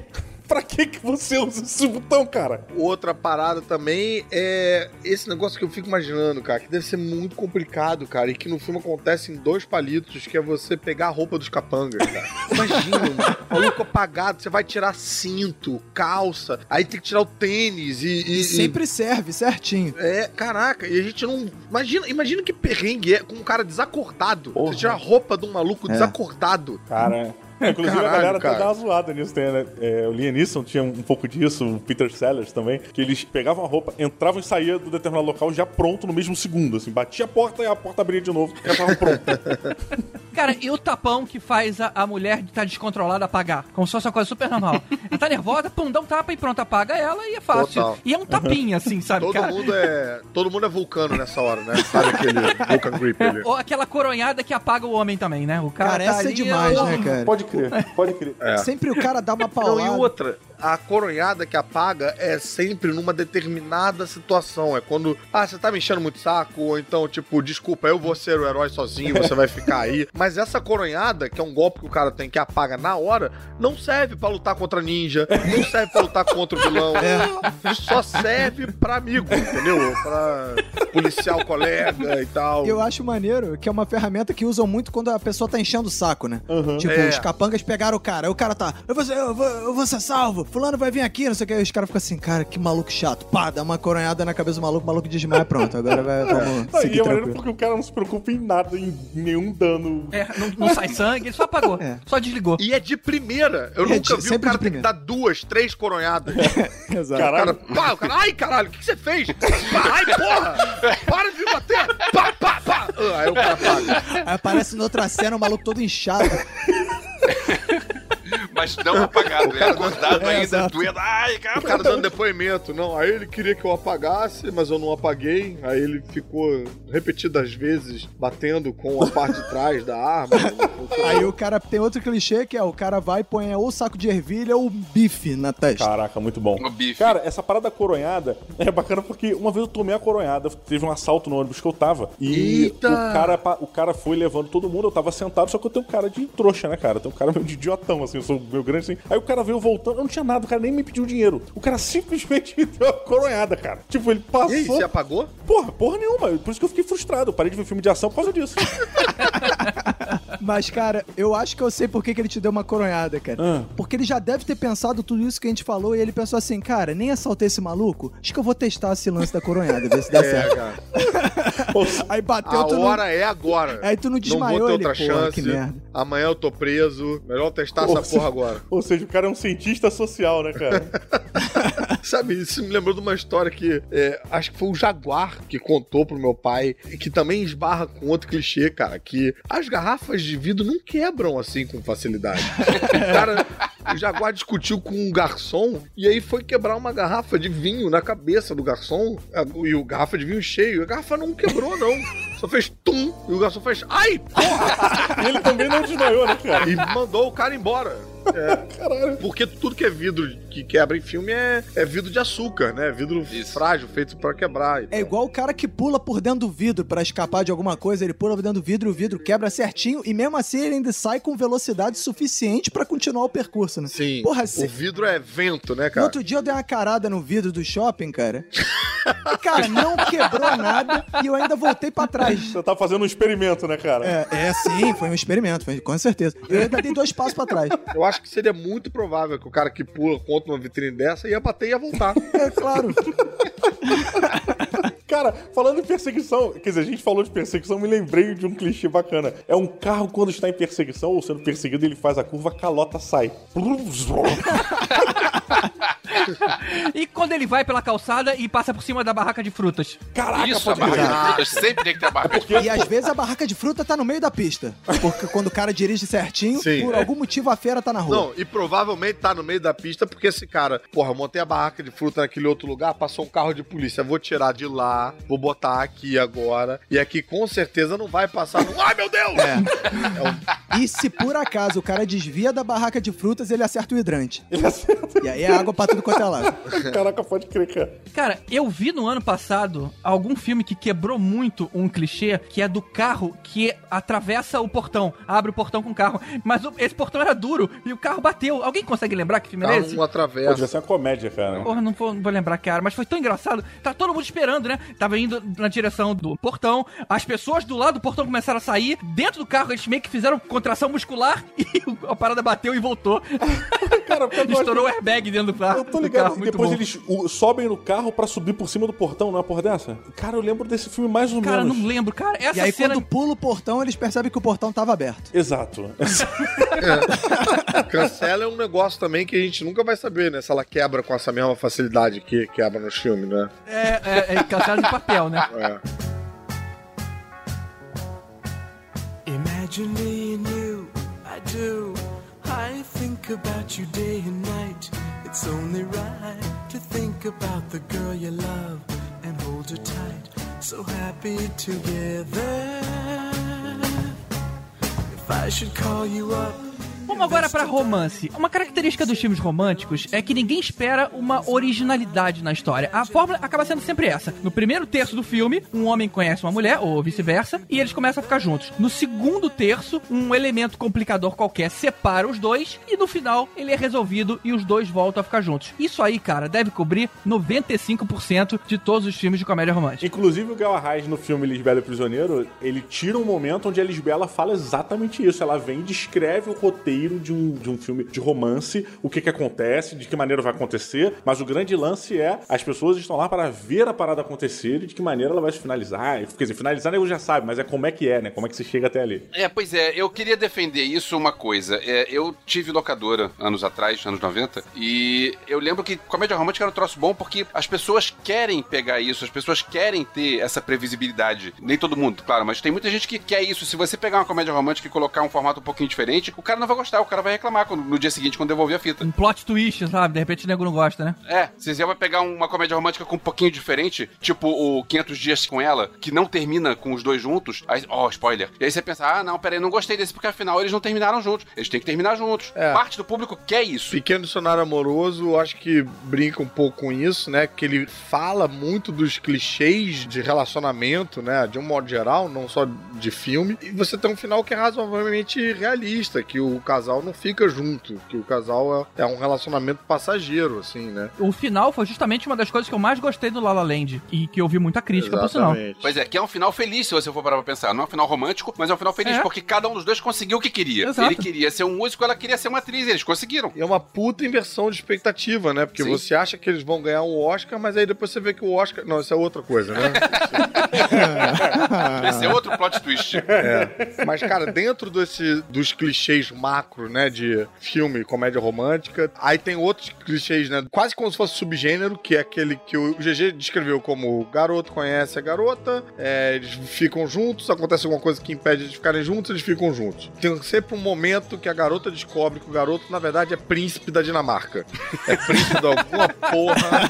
E o que me deixa mais puto é que toda vez que a mulher descobre que o cara é príncipe, ela fica puta com o cara. Porque mentiu pra ela ele, não né? acha maneiro o cara ser príncipe. Fala, Ai, você mentiu pra mim, vai embora e tal. E, cara, não tem nada mais irreal do que isso. Tipo. Ela ganhou na loteria, cara. É, não, ela fica puta. Pior cara, era no não. Príncipe em Nova York, que o cara era o faxineiro, mano. Aí ela vai e descobre que o cara é o príncipe de Zamunda e fica puta, mano. Porra, sei lá, cara. E isso eu acho muito clichê. Ela fica puta só porque tem que ficar puta. E que faz um discursinho é, moralista de tipo, É. ah, você achou que eu era superficial, mas eu não sou, e você mentiu pra mim. Ah. Não gosto que meus homens mintam pra mim. É. E, cara, Aí o cara fala, desculpa ela, beleza. é, é Mas só surreal, no fim cara. do filme. É. Beleza, é só no fim, surreal. a última cena. Eu resumia.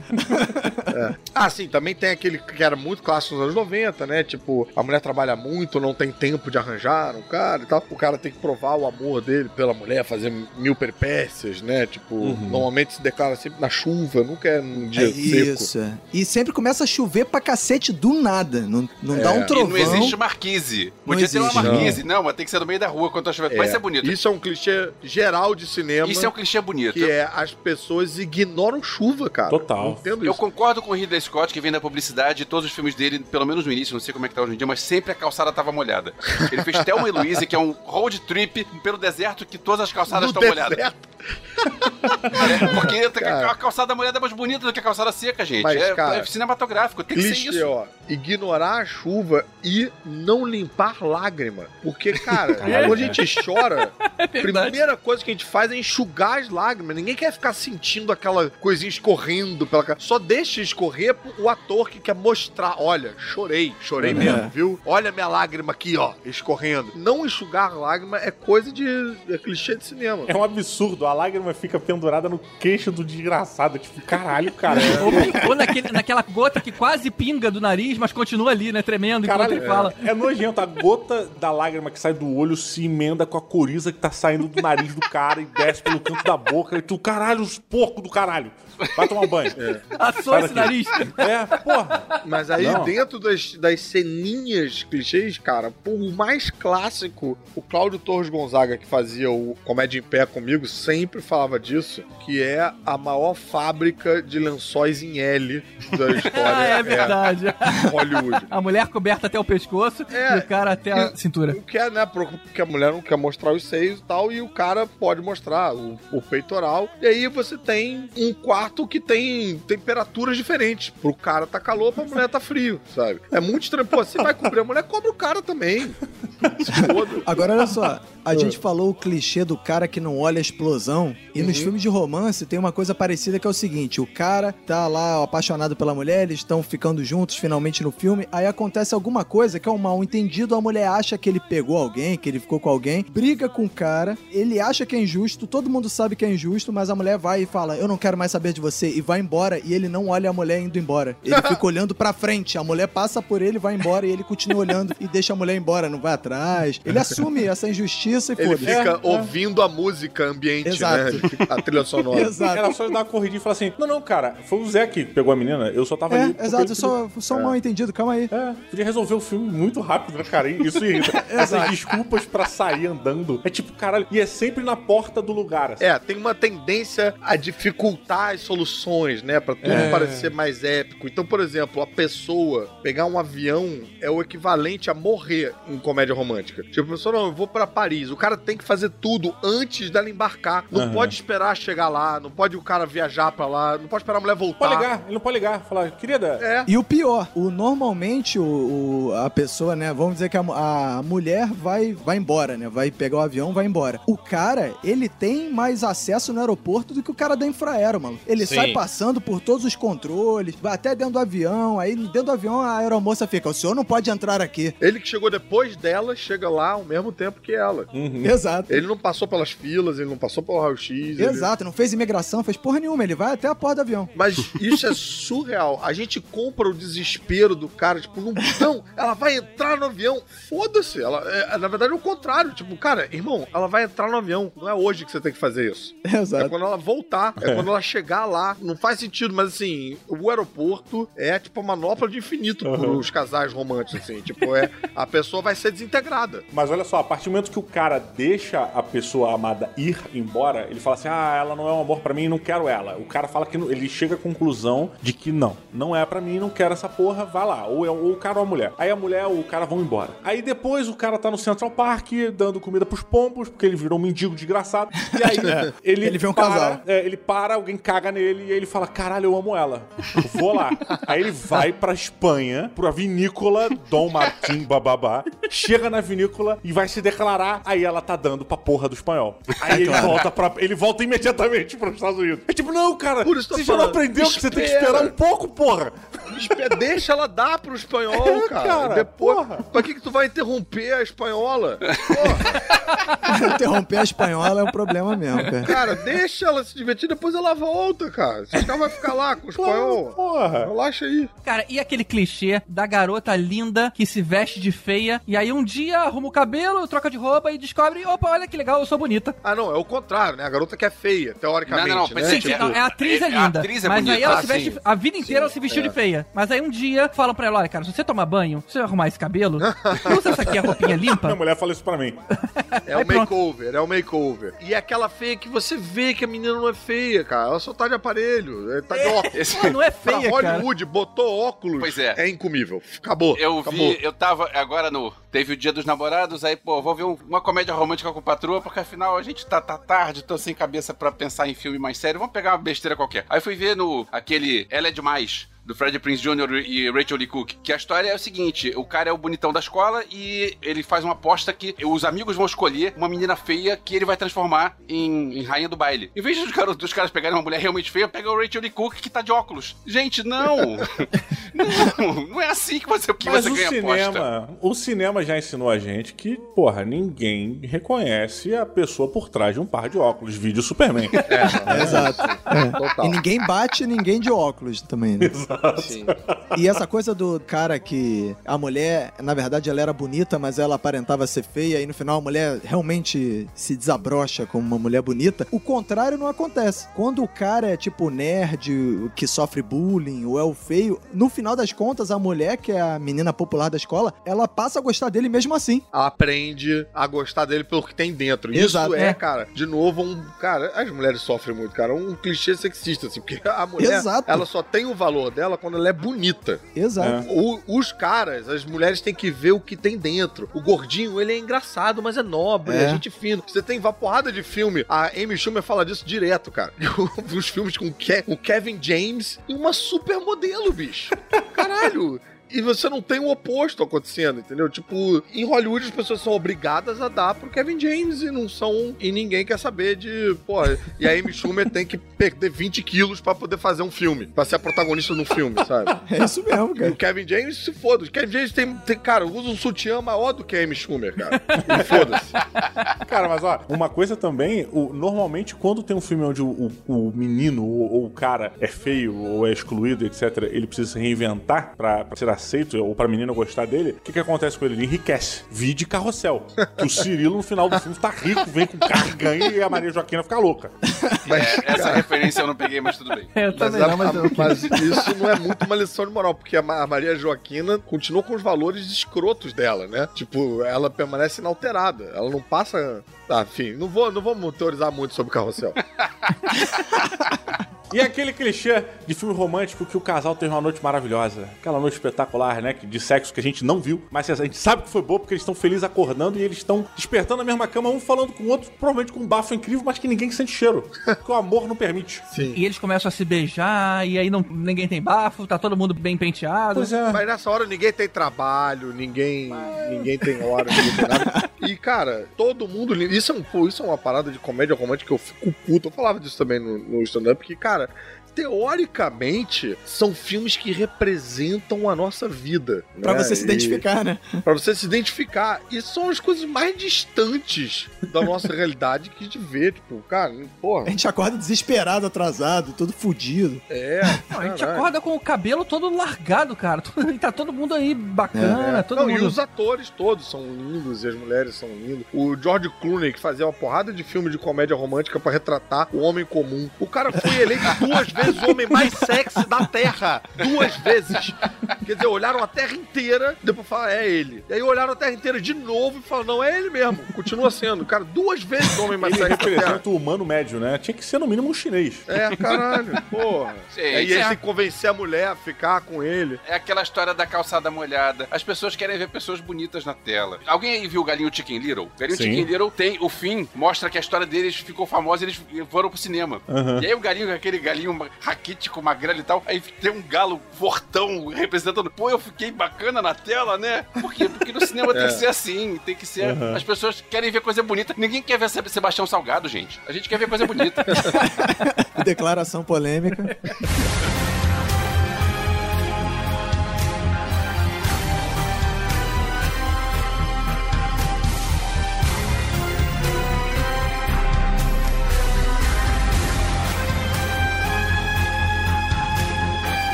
comédia romântica, vamos agora pro outro espectro aí dessa, né, dessa outra face dessa moeda, que é o drama.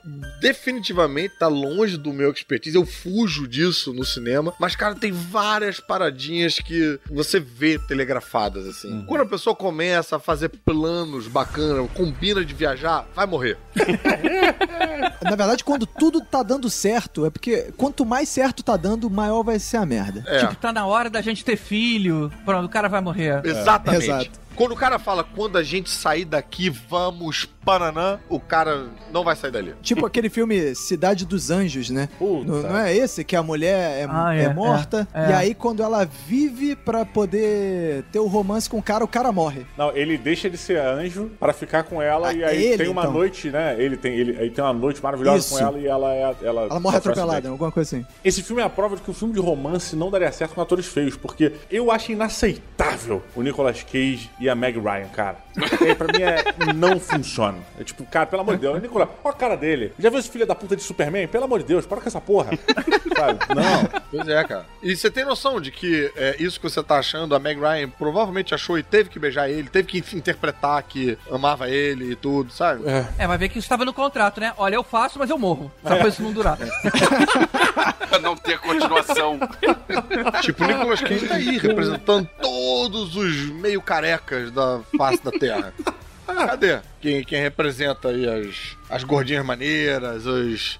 Sabe? é, As a- gordinhas, mano. Cadê a galera sendo representada, bicho? Não, não tá sendo representada, não, cara. Outro clichê de drama, geralmente em filme de guerra, na hora que os caras estão se preparando pra sair numa, sei lá, um pelotão do cara tá saindo pra uma missão, aí na noite anterior um confidencia o outro e mostra a foto da namorada. cara, se mostrou a foto da namorada, cara, Prenúncio. já era, Morreu. já era, você vai É morrer. quase como se o cara estivesse falando, tipo, ei, dá licença, é, se importa comigo pra eu morrer daqui a cinco minutos?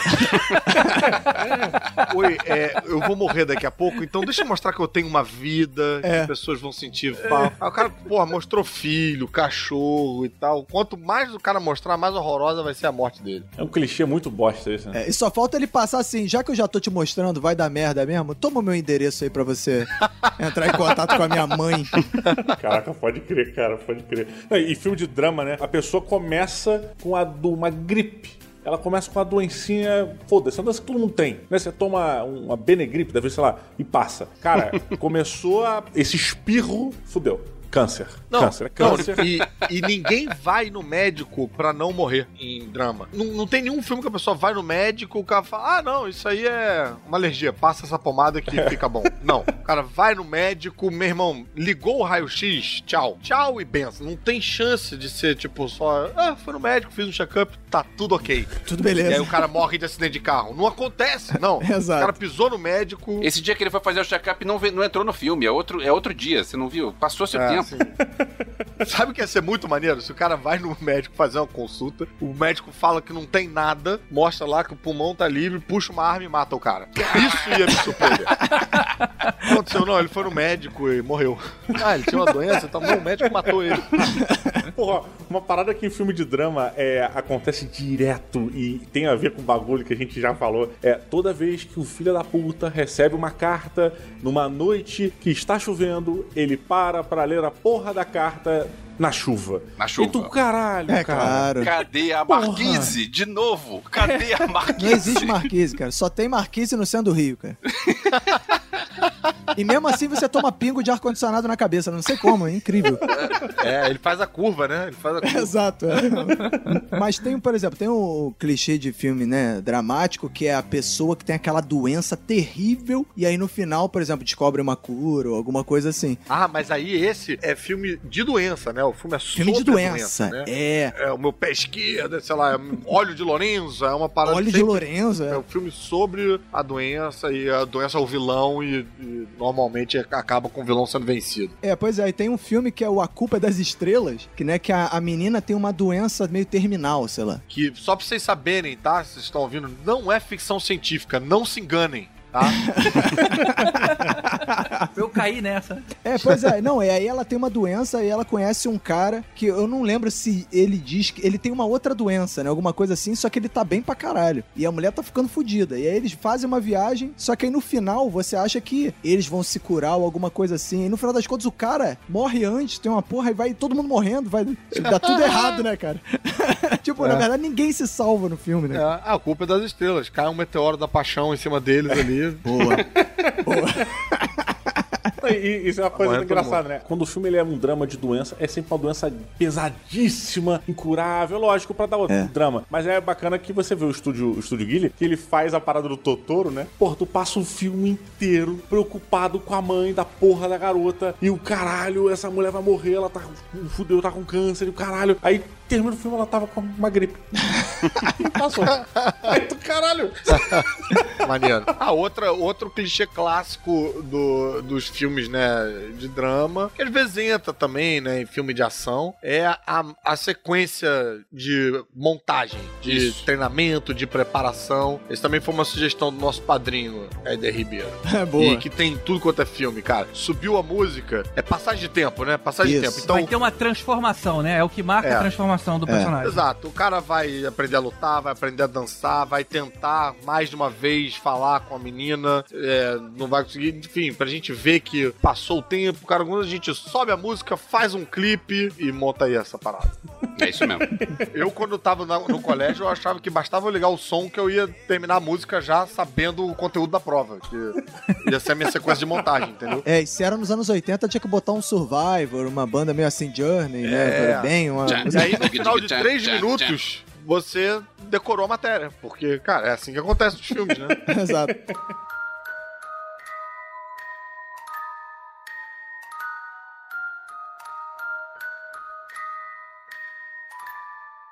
Mudando de estilo de filme agora, vamos falar de filme de suspense. Um dos Peraí, clichês. peraí, peraí. Não, Elvis, não. Oi. Mudando de estilo agora, vamos falar de filme de... Suspense.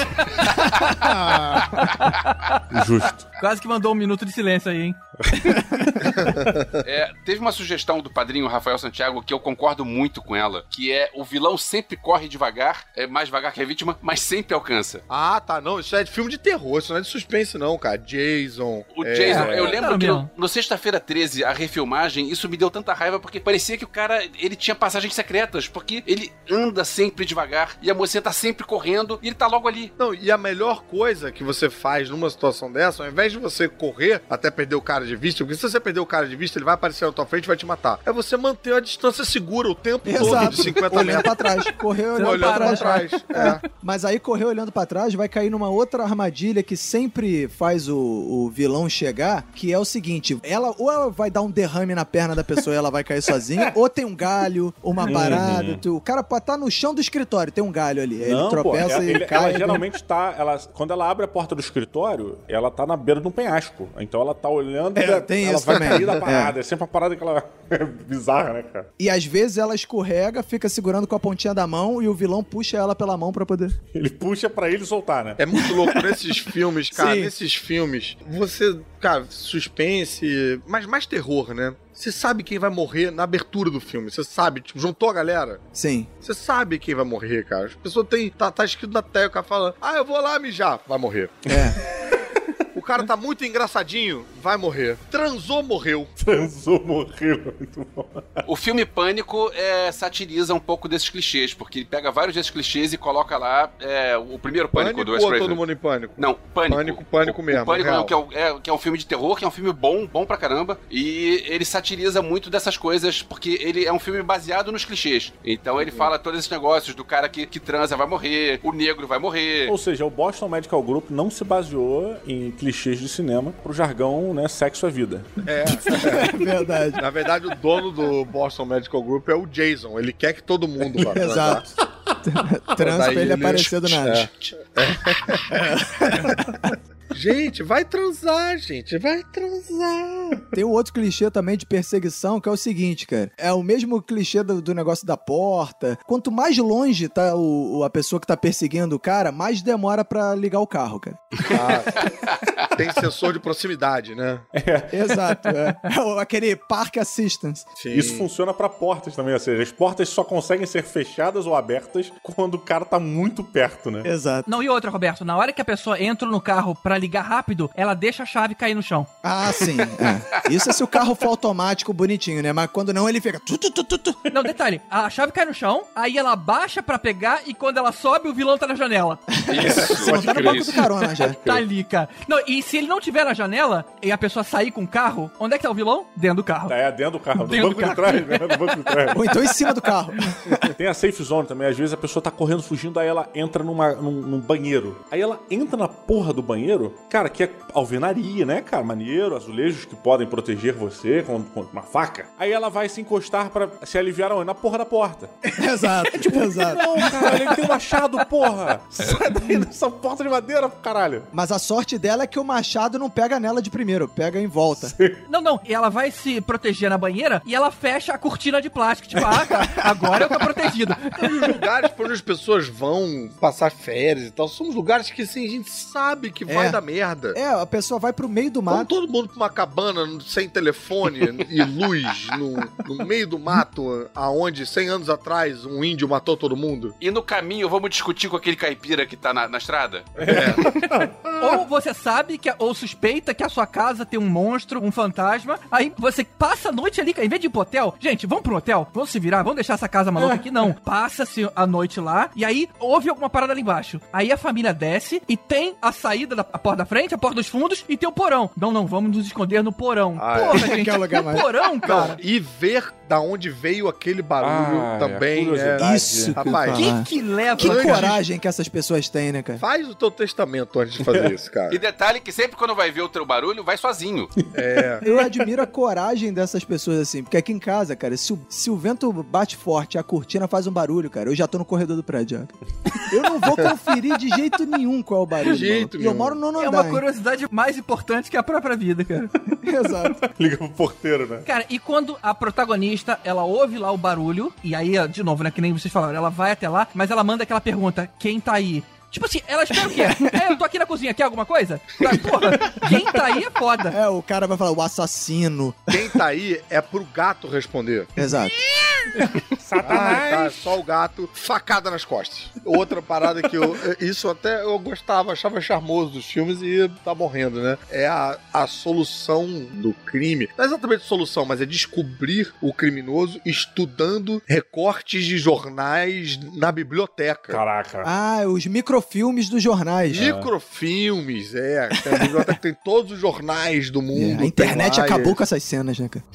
É, imagina a dificuldade que era tu achar uma matéria, brother, dentro dos microfilmes, no jornal, com a matéria que você quer. E não só procurar recortes na biblioteca, como você vai na casa de alguém e a pessoa guarda um álbum de recortes de alguma É. situação bizarra, sabe? Ah, álbum de foto com jornal ali. É, eu lembro. Eu, eu tenho uma mania aqui de recortar notícias e guardar aqui pra caso me pergunte. É, eu guardei uns crimes misteriosos que aconteceram na na cidade, É. aí eu fui recortando, colecionando. Sim, é, acidente de carro não interessa, né? Vou passar. É, incêndio também não interessa, vou passar. Aqui, assassinatos, tá aqui. Vai para minha E o cara que investiga põe tudo no, no- na parede e prende com os barbantinhos, né, cara? Isso, Porque ele ainda não sabe usar o barbantinho. computador. Ele tem que pendurar barbantinho. barbante, um fio de, de Tem que visualizar, é. Cara, existe uma incompetência generalizada em filmes de suspense barra terror, né? Todo policial de cidade pequena é um idiota. O cara mora ali há 40 anos, nunca ouvi falar na porra de um monstro que sai do lago e mata pessoas É. transando. Nunca ouvi isso. Ah, essas crianças. É trote. Isso deve ser coisa dos lobos. É. tipo, sério, filho da puta. Você anda ouvindo coisas demais, garoto.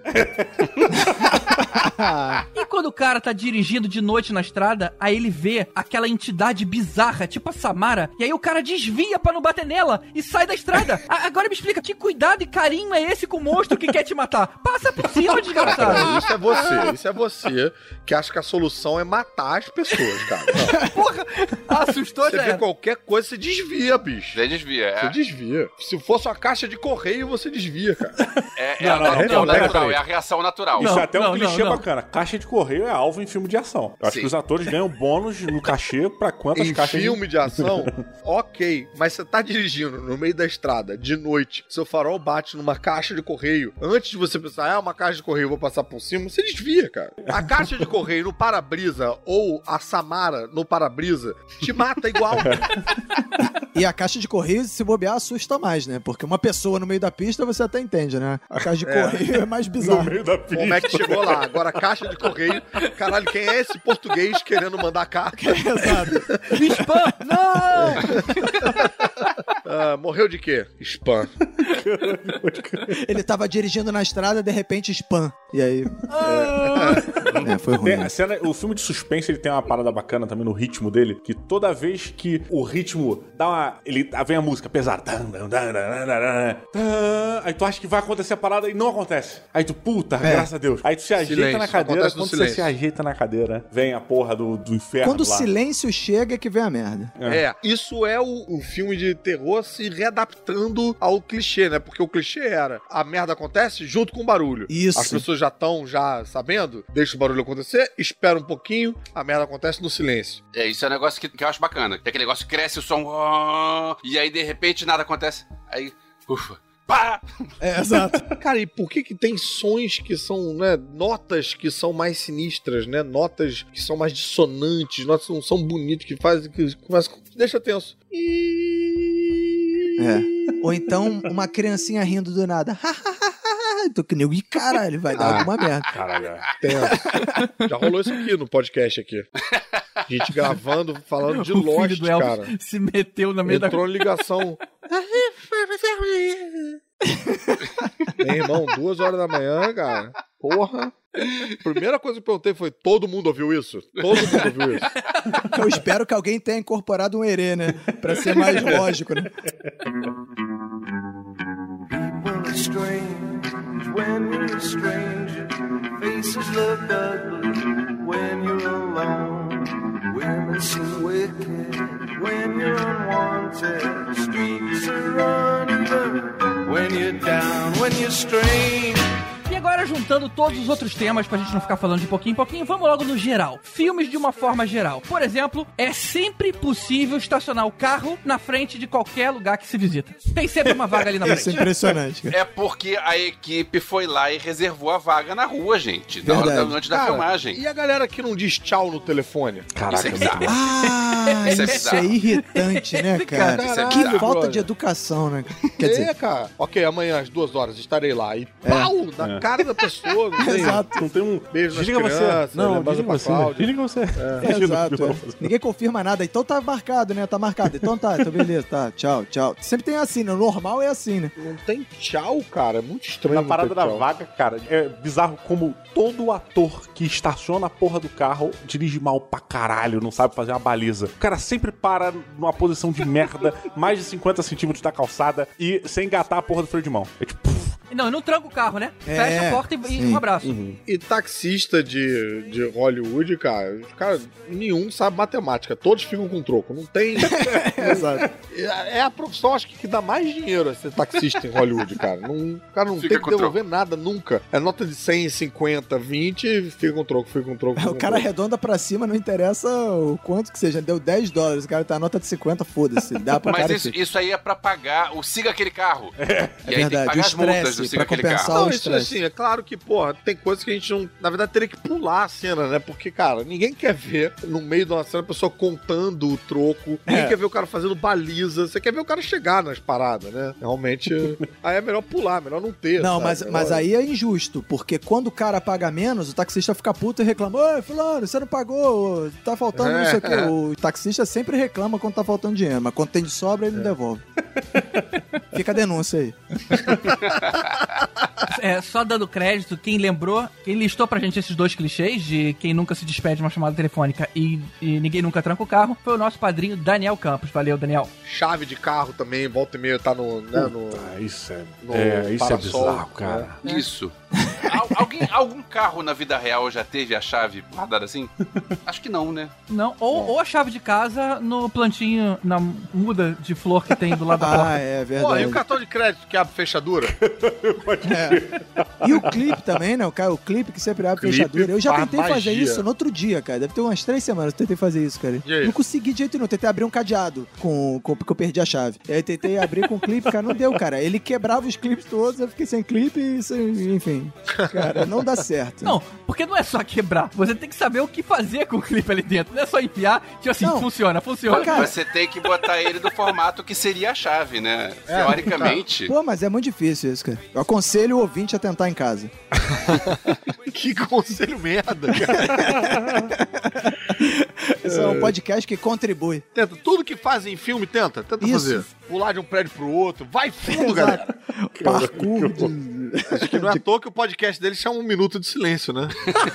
Verdade. Pra todos os nossos ouvintes que tentam as coisas que a gente sugere. É, toda hora é homenagem a um ouvinte diferente. é. Exato. Vem cá, e as pessoas que vão na casa dos outros só pra dizer uma coisa que leva dois minutos e vai embora? Tipo assim, É. a pessoa não tem telefone, não, cara? Ah, é, não. Isso é um clichê que tem até em novela, né? Que a pessoa descobre que a pessoa tá na casa dela na hora que abre a porta. Não tem porteiro, não tem olho mágico, não tem telefone, não tem nada.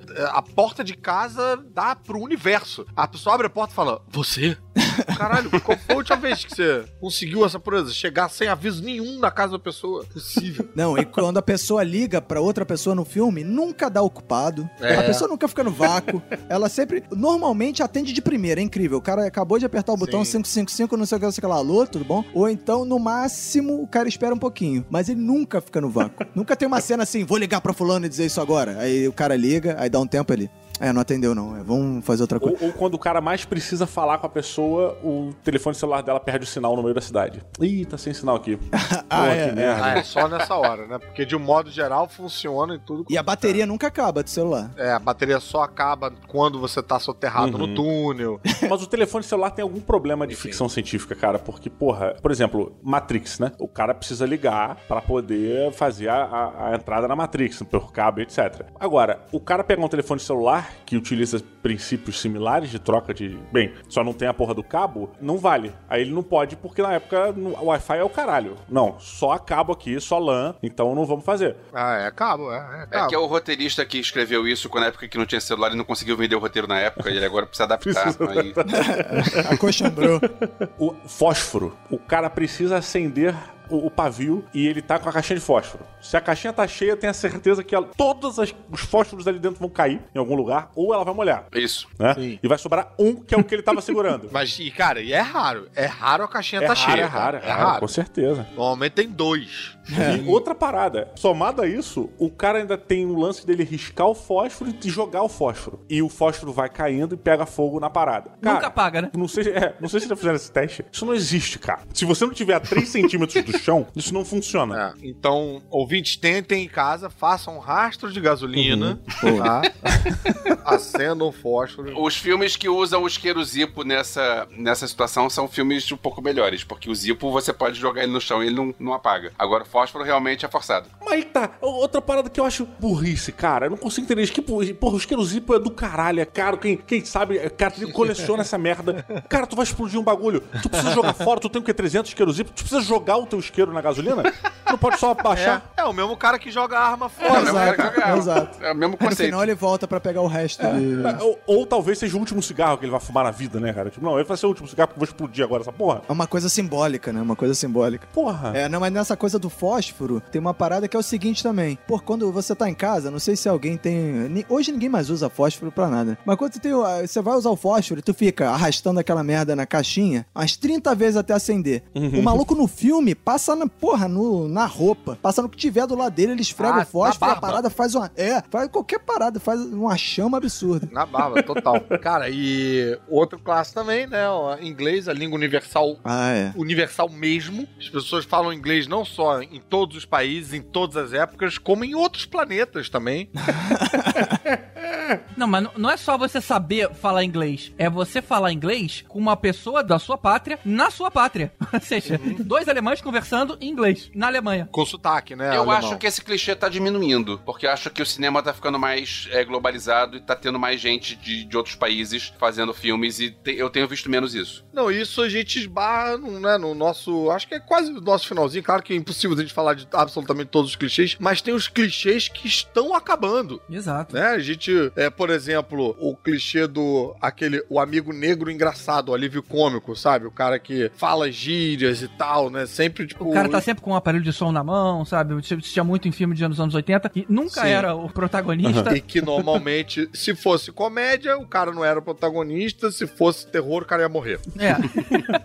A gente tá tendo mais representatividade, isso é bacana. Isso é bacana. Hollywood, com muita, muita dificuldade, também tá mudando um pouco o perfil dessa gente linda o tempo todo, sabe? Eles começam a, a tentar um pouquinho ali, a passos de formiga, mas é um pouco diferente do que era. Anos 90, então, anos 90 era complicado, cara. Anos 90 todo mundo Era, era Baywatch. É Baywatch. Era Baywatch. É. Anos 90 foi a década Baywatch, cara. Um clichê que tá indo embora, que tá- vai deixar saudades, é o, o Donut. Vai deixar, vai deixar saudade. Que é o, é, o, é o Donut, o policial comendo donuts, cara, na viatura enquanto ele espera alguma coisa. E na delegacia também, né? Tinha donut em todos os É. lugares, brotava donut ali. Esse clichê não vai embora. Esse clichê vai existir pra sempre com o chefe Wigan dos Simpsons.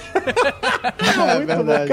O chefe Wigan deve estar pensando, mais donuts pra mim, cara. Cara, o, o Dexter, aquele seriado, ele tem uma, uma parada muito bacana na primeira temporada que o Dexter, ele, porra, é um psicopata, ele tá tentando entender o que, que tá acontecendo ali com os seres humanos. Então ele trabalha na delegacia de polícia. O que, que ele faz todos os dias? Ele passa na loja de donuts, compra uma porrada de donuts e vai todo dia pro trabalho carregando a caixa lotada de donuts pros policiais, cara. Pra nego gostar dele. Caralho, isso é genial, cara. Isso é muito bom.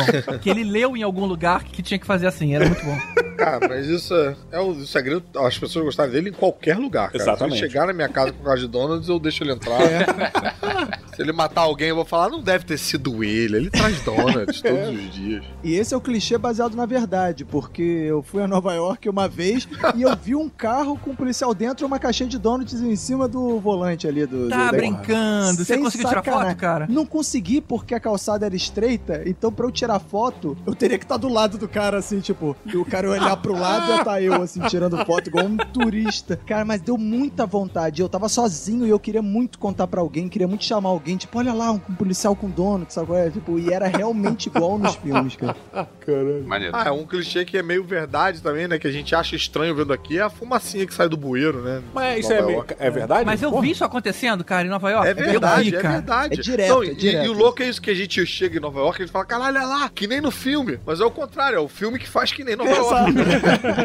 Pensa, caraca, Nova York é sinistro mesmo. Uma coisa que eu não vi em Nova York, que eu fiquei procurando, são aqueles becos, cara, que geralmente você é assaltado ali dentro.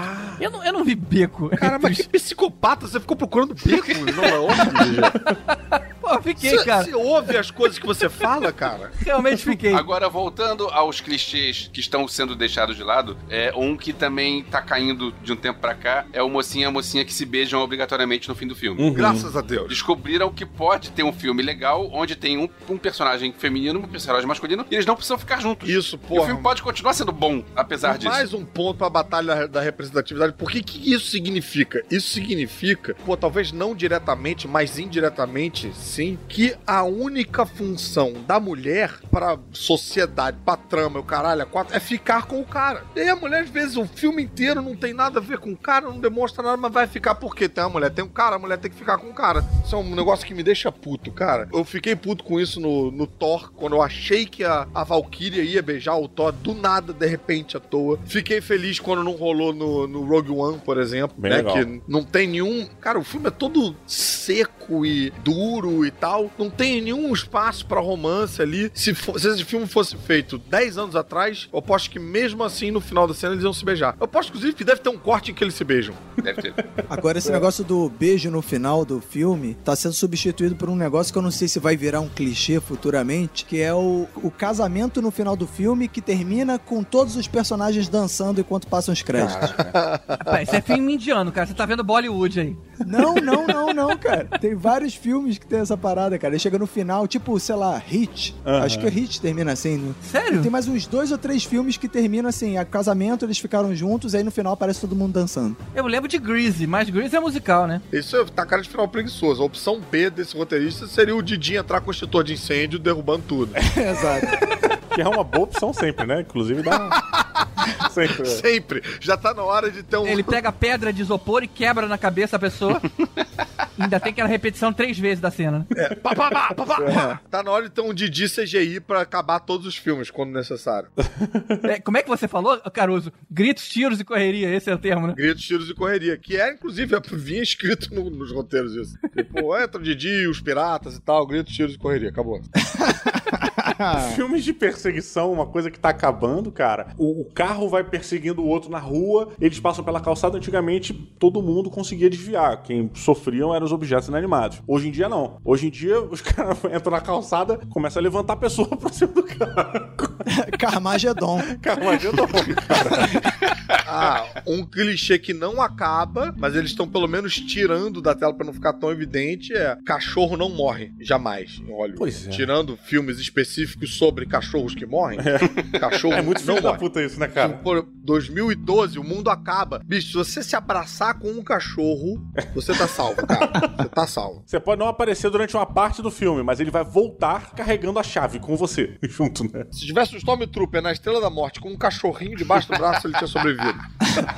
Mas tem muito disso, né, cara? Você volta, a sua, a sua casa pegou fogo, você volta pra ver os destroços e aí sai o cachorrinho, sabe? Que tava ali dentro esperando você Ou chegar. então o cara volta pra pegar o cachorro e tira o cachorro É. de lá. O cachorro e no último momento foge da explosão nuclear Pula pela que janela. a nave alienígena está faz, trazendo e destruindo Washington enquanto você e a sua filha e a esposa do presidente estão tentando fugir. E o cachorro chega. Porra, essa é uma parada que tá sumindo que eu não vejo há muito tempo. Aquele lance do policial que vai estar numa perseguição a pé, ou ele vai entrar no carro pra tentar chegar mais rápido, né? Fazer um macetinho pra, ganhar, pra pegar o, o cara, ele desliza por cima do capô do carro, sabe qual é? Ah, é, Sabe que eu já fiz mais, isso? né? Eu Pode já fiz crer. isso e é, e é muito legal, cara. Sério? Olha aí, vamos indicar pros ouvintes. Já fiz isso e e é divertido. Vai ver, foi isso que acabou com o clichê, né? Na hora os caras viram, não, se até o GG tá fazendo. fácil demais. Tá fácil Vamos parar. Agora Teve chega. um filme recente que o cara é um filme de comédia. Ele faz isso e cai, né? O cara faz isso e cai. É, e o, e o cara mostra ele treinando, fazendo, porque ele não que, que ele treinou várias vezes pra conseguir fazer certo. Noite do jogo, muito bom. Noite do jogo, isso. Mas fica aí a dica pro ouvinte. Eu quero ver, fazendo carro normal é fácil. Eu quero ver deslizar no Fusca, amigo. Eu quero ver deslizar no carro do GG, porque no outro carro vai amassar. Ou arranhar, né? É, porque no Fusca você acha que você vai passar reto, mas não, você faz uma curva. É tipo uma parábola que você faz assim e cai lá na frente. Mas só dando um pouco mais de detalhe, tava chovendo pra caramba. Então eu, em vez de dar a volta pelo carro, eu fui por cima e saí do outro lado. Foi, foi. Chovendo, então você foi secando o capô do carro com a sua roupa. É, mais ou menos. É, não, eu tava todo molhado. A chuva tava muito forte. Eu já tava todo molhado. Olha que, olha que clichê bacana que o Uber e o Cabify estão acabando. Fazer sinal para o táxi. Olha que coisa bacana. Boa, É, E a gente- verdade, cara. Hoje em dia, inclusive, você não pega mais táxi na rua. Você tem O um ponto de aplicativo, táxi né, se você cara? quiser O pegar. aplicativo de táxi. É, ou isso também. Mas em Nova York você não dá mais sinal pro táxi. É, o, o assovio, né? O... E aí para o táxi. Sério, isso na vida real não funciona, né? Não- ainda mais em Nova York que você não consegue ouvir ninguém, absolutamente ninguém na rua. Cara, é impossível você chamar um táxi com assovio, cara. É mesmo, né? Você tem que chamar visualmente, não. Ou de noite você voltando pra casa e tem uns caras em volta de um barril pegando fogo. Cantando gospel. É, cantando um, é, um gospel. É triste que esse clichê tá acabando, porque significa que eles morreram, né? Porque a qualidade de vida em Nova York melhorou a esse ponto, né? cara? Pô, acabando Tá com essa grande atração agora. turística. É, esse é, um, esse é um pensamento mais otimista, você tem razão.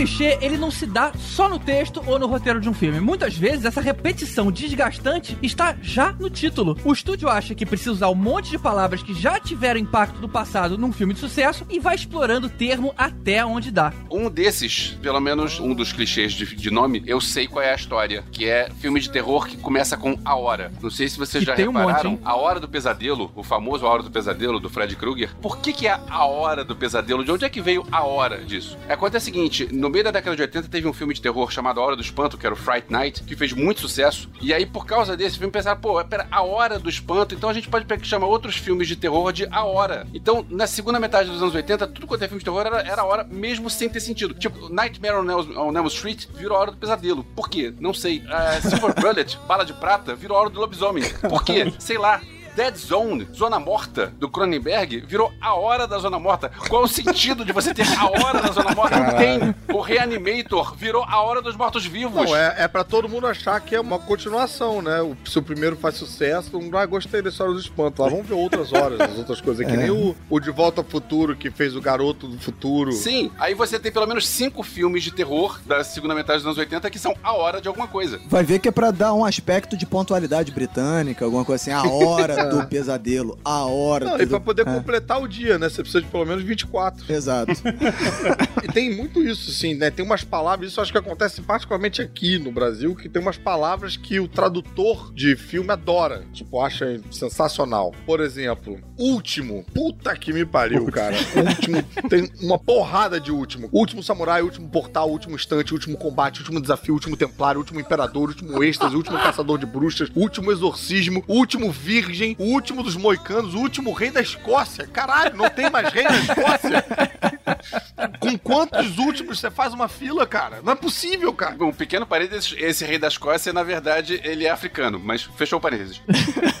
Mas é o último, É, que porque é o os que importa. últimos serão o primeiro, né?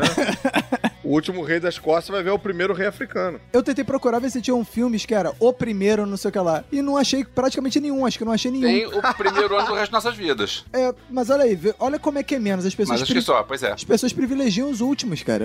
O único lugar onde os últimos têm valor é no cinema. O primeiro ano das nossas vidas não fez tanto sucesso quanto os últimos dias. É, viu?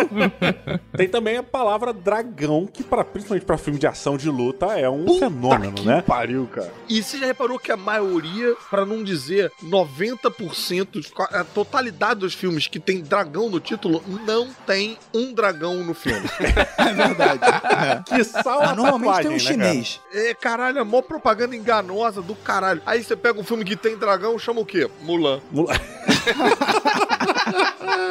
Pô, a gente tem o Desafio do Dragão, aí vai pro Kickboxer 2, a Vingança do Dragão, o Dragão do Futuro, o Grande Dragão Branco, o Último Dragão, o Voo do Dragão, o Dragão Chinês, que é sorvete no Rio, né? Exato. é. Já aí. comi muito. Ó, o dragão chinês. A Espada do Dragão Branco, a Origem do Dragão e a Tumba do Dragão. Cara, de todos esses filmes, algum tem dragão? A tumba do Não, dragão é, tem é dragão? tudo filme de luta. Pois é. Tudo filme de luta. Porra, eu Caralho, vejo, eu vejo vários, vários caras que são relativamente fortes usando tatuagem da carpa, que, ao que me parece, é um símbolo de força também. Tô errado? A carpa é? Não sei. Ah, então ninguém sabe, então não adianta nada eu fazer esse comentário. Porque...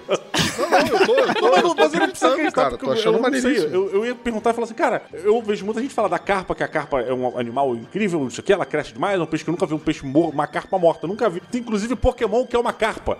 É tipo anão. Quer dizer, não. O enterro, né? Parece que serve carpa em enterro de anão. Caralho. Mas eu fico, eu fico questionando, falo, cara, se, tem, se a carpa é realmente um símbolo, por que a arte marcial não adotar ela como um, um símbolo de luta se ela é um bicho que não morre, cara? Porque assim, foda-se a, a arte marcial se você é imortal, né? É escroto, né, cara? Porque, cara, o desafio da carpa, porra, Olha é só, muito o escroto. último voo da carpa. Kickboxer, o desafio da carpa. Kickboxer 2, a vingança da carpa. Olha aí, não dá, a cara. fúria da carpa. Cyborg, a carpa do futuro. Não dá, cara. Não dá, cara. A grande carpa branca. Você já viu um- algum dragão cuspir água? Não. Eu já vi carpa cuspir água. Sério? Porra, já, Procede a viu, informação. É um poder novo. tu já viu algum dragão comer um sapo? Não vi. Eu já vi a carpa comer um sapo. Cara, tem uma coisa que facilita muito a sua argumentação, porque dragão não existe, né? Então ninguém nunca viu É, ninguém viu o dragão, na verdade. dragão né? fazer nada. Exatamente, cara. E o único dragão que tem é de Komodo. Porque é um bicho que tem um bafo venenoso lá, um bagulho venenoso lá. E é só isso, ele fica andando. É, pô, que é mais, ele é mais acomodado. Exato. né? é. Alguém já viu um dragão nadar? A carpa nada, pô. Olha aí. Eu quero avançar um pouquinho na minha teoria de que filmes que tem dragão no título não tem dragão no, no filme. Lembrando quais são os filmes que tem dragão no filme. Eu sei que Coração de Dragão tem dragão Pô, e no tem filme. Sean Connery também. O Sean Connery faz o dragão. E Miguel Falabella. Mas todos esses são filmes que não são de luta. Esse é um clichê de filme de luta. E todo filme de luta alguém inventou que tinha que ter dragão. Não, Agora, mas eu como tô- treinar eu tô seu dragão expandindo. é um dragão. É um dragão. Ok, mas... Mas tem luta. E eles, luta- inclusive, criam uma arte marcial com dragões, que é a, é a cavalaria aérea de dragão. Mas caralho, uma- um dos maiores dragões de todos os tempos, Smog. Qual é o nome do filme? O Senhor Hobbit. Anéis. A Desolação de Smog, não é, É. isso? Porra, aí podia ter a porra de um dragão, entendeu? Aí tinha que chamar a tumba do dragão, caralho. Hobbit, a tumba do dragão. E quando é um número e alguma coisa? Tipo, quatro mulheres e um destino, quatro amigas e um casamento, quatro casamentos e um funeral, quatro amigas e um jeans viajante, é, onze homens e um segredo, sete homens e um destino, sete psicopatas e um tissu. Que filme é esse, cara? Esse eu não conheço. Não, Shih Tzu é um cachorro. Isso é bizarro. Ah, tá, é o cachorro. É aquele que tem língua roxa? Não, esse é o Sharpei. A carpa. Sharpei, tá? É carpa. O Sharpei ficou com a língua roxa depois de tentar comer uma carpa. Mas olha só, eu tenho um comentário a fazer sobre esses filmes. O numeral no título, ele é de alguma relevância? Não, né? Se for para pensar, quatro mulheres e um destino podia ser mulheres e um destino, sei lá, as mulheres, não sei. Poderia. É verdade. Interessante. Tipo, se fosse assim, sete mulheres e um destino, aí, eu, ih, agora é E, sinistro. cara, e a maioria desses filmes no título original em inglês não tem um número. Não, mentira, tá metade, metade. Mas Quatro Amigas e um Jeans Viajante é The Sisterhood of Pois Traveling é. Pants. Quatro Mulheres e um Destino é Bad Girl. Quatro Amigas e um Casamento é Bachelorette. E eu vou falar uma coisa: esse novo Oito Mulheres e um Segredo, pra mim o título é um spoiler. O título é um spoiler, Mas isso que eu ia falar agora, mas a gente não pode falar isso porque ainda tem gente pra ver no cinema. Eu, mas é um spoiler. Porra. Mas é o título. É o título do filme, tá no cartaz, tá no. Cara, tem um também que é usado, muito usado, que é o Era Uma Vez, né, cara? Que não são necessariamente é, filmes de, né, sei lá, né, cara, de conto de fadas, Conto de né, fadas. cara? É, que aí tem, por exemplo, Era Uma Vez na América, Era Uma Vez em Nova York, Era Uma Vez no Oeste, Era Uma Vez no México, Era Uma Vez em Anatólia, Era Uma Vez em Tóquio. É muito Era Uma Vez, né, cara? É, e de todos esses aí, só o Era Uma Vez na América, Era Uma Vez em Nova York. Não, desculpa, Era Uma Vez na América, Era Uma Vez no Oeste e Era Uma Vez no México. No México. São Era Uma Vez originais, né? Once Upon a Time in America. Mas olha só, o Era uma vez no Oeste e Era uma vez na América são do mesmo diretor, né? Então tem sentido o cara fazer. Porra, é, não tem Anos sentido depois, porra duas décadas depois, o cara, que... o cara fazer outra história na mesma Não, onda. porra nenhuma. Se é o mesmo cara que fez... Porra, Elvis, O mesmo cara que fez, porra, bota Era Uma Vez e é, bota de novo. Bota no segundo, não bota Era Uma Vez.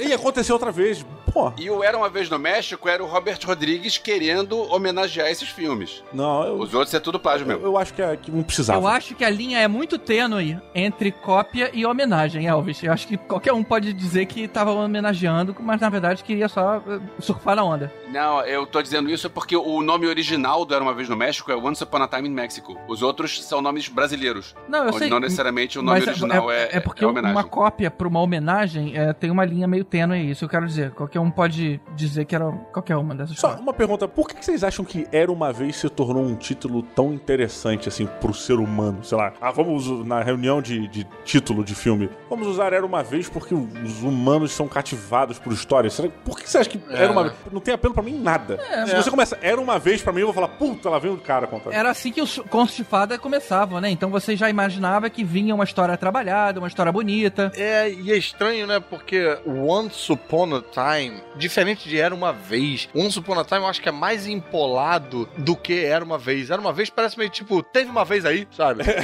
Once Upon a Time tem uma cara de houve um tempo em que, e Era Uma Vez eu acho muito coloquial. E Era Uma Vez é uma parada que inviabiliza a sequência, né? Porque ninguém vai fazer um filme Era Outra Vez na América, né? Ninguém vai fazer Não, parece que o cara fez aí de novo, né? Só repetiu o nome, só mudou a cidade. Era Uma Vez dois. Nem existe isso. Era Uma Vez dois. Existe um filme brasileiro dos anos 90 chamado Era Uma Vez. Um filme, se eu não me engano, do Arthur Uranga. E que eu queria muito rever esse filme, queria muito ter esse filme, porque eu fiz uma ponta, fiz uma participação especial. Mas eu nunca olha consegui só. rever esse filme. Você fazia o que no filme? Uma ponta. Ele fazia a vez. É, tinha um, tava rolando um show e eu tava na plateia. Era uma ponta. Assim, passou a câmera, eu tô lá. Era uma vez a sua carreira de ator. É um raro caso de fantasia nacional. Olha Agora aí. não deve ser bom, não. Mas ok, eu tinha vontade de rever. Não tem mais como. Já era. Já era uma vez. Já era uma vez. Tá aí um nome pro filme bom, né? Já era uma vez. Já, já começa e já acaba o filme, né?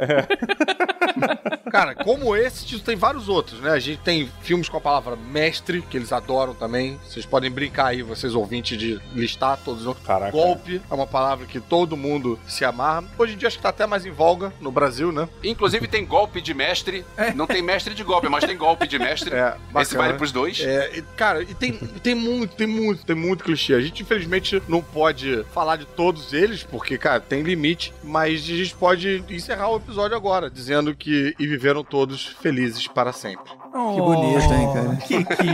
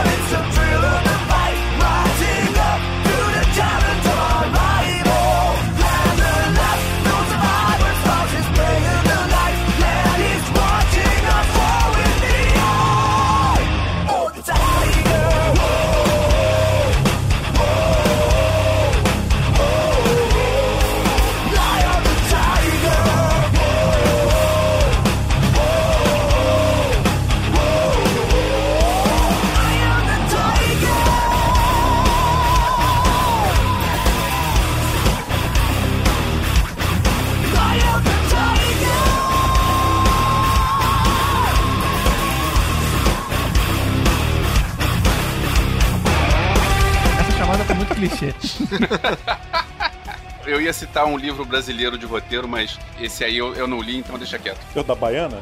É o do Doc Comparato. Eu tenho aqui, mas eu não li, deu preguiça. Eu fiz um curso com o Doc Comparato, não- aí eu me desentendi com ele pessoalmente e não quis ler o livro. Porra! que pena, Eu preciso confessar uma coisa pra você, Elvis. Eu sempre achei que DOC comparado era um termo jurídico. Aí eu descobri que é uma pessoa. Doc comparatum. Tipo um recurso, Exato. sabe? Data O Vênia. senhor, por favor, o advogado, trouxe o doc comparato do seu cliente? Não, mas é uma coisa de cinema, cara. Às vezes um doc comparado ao outro é melhor. Mas só no computador, na máquina de escrever não tem como fazer um doc. Sacanagem. Verdade.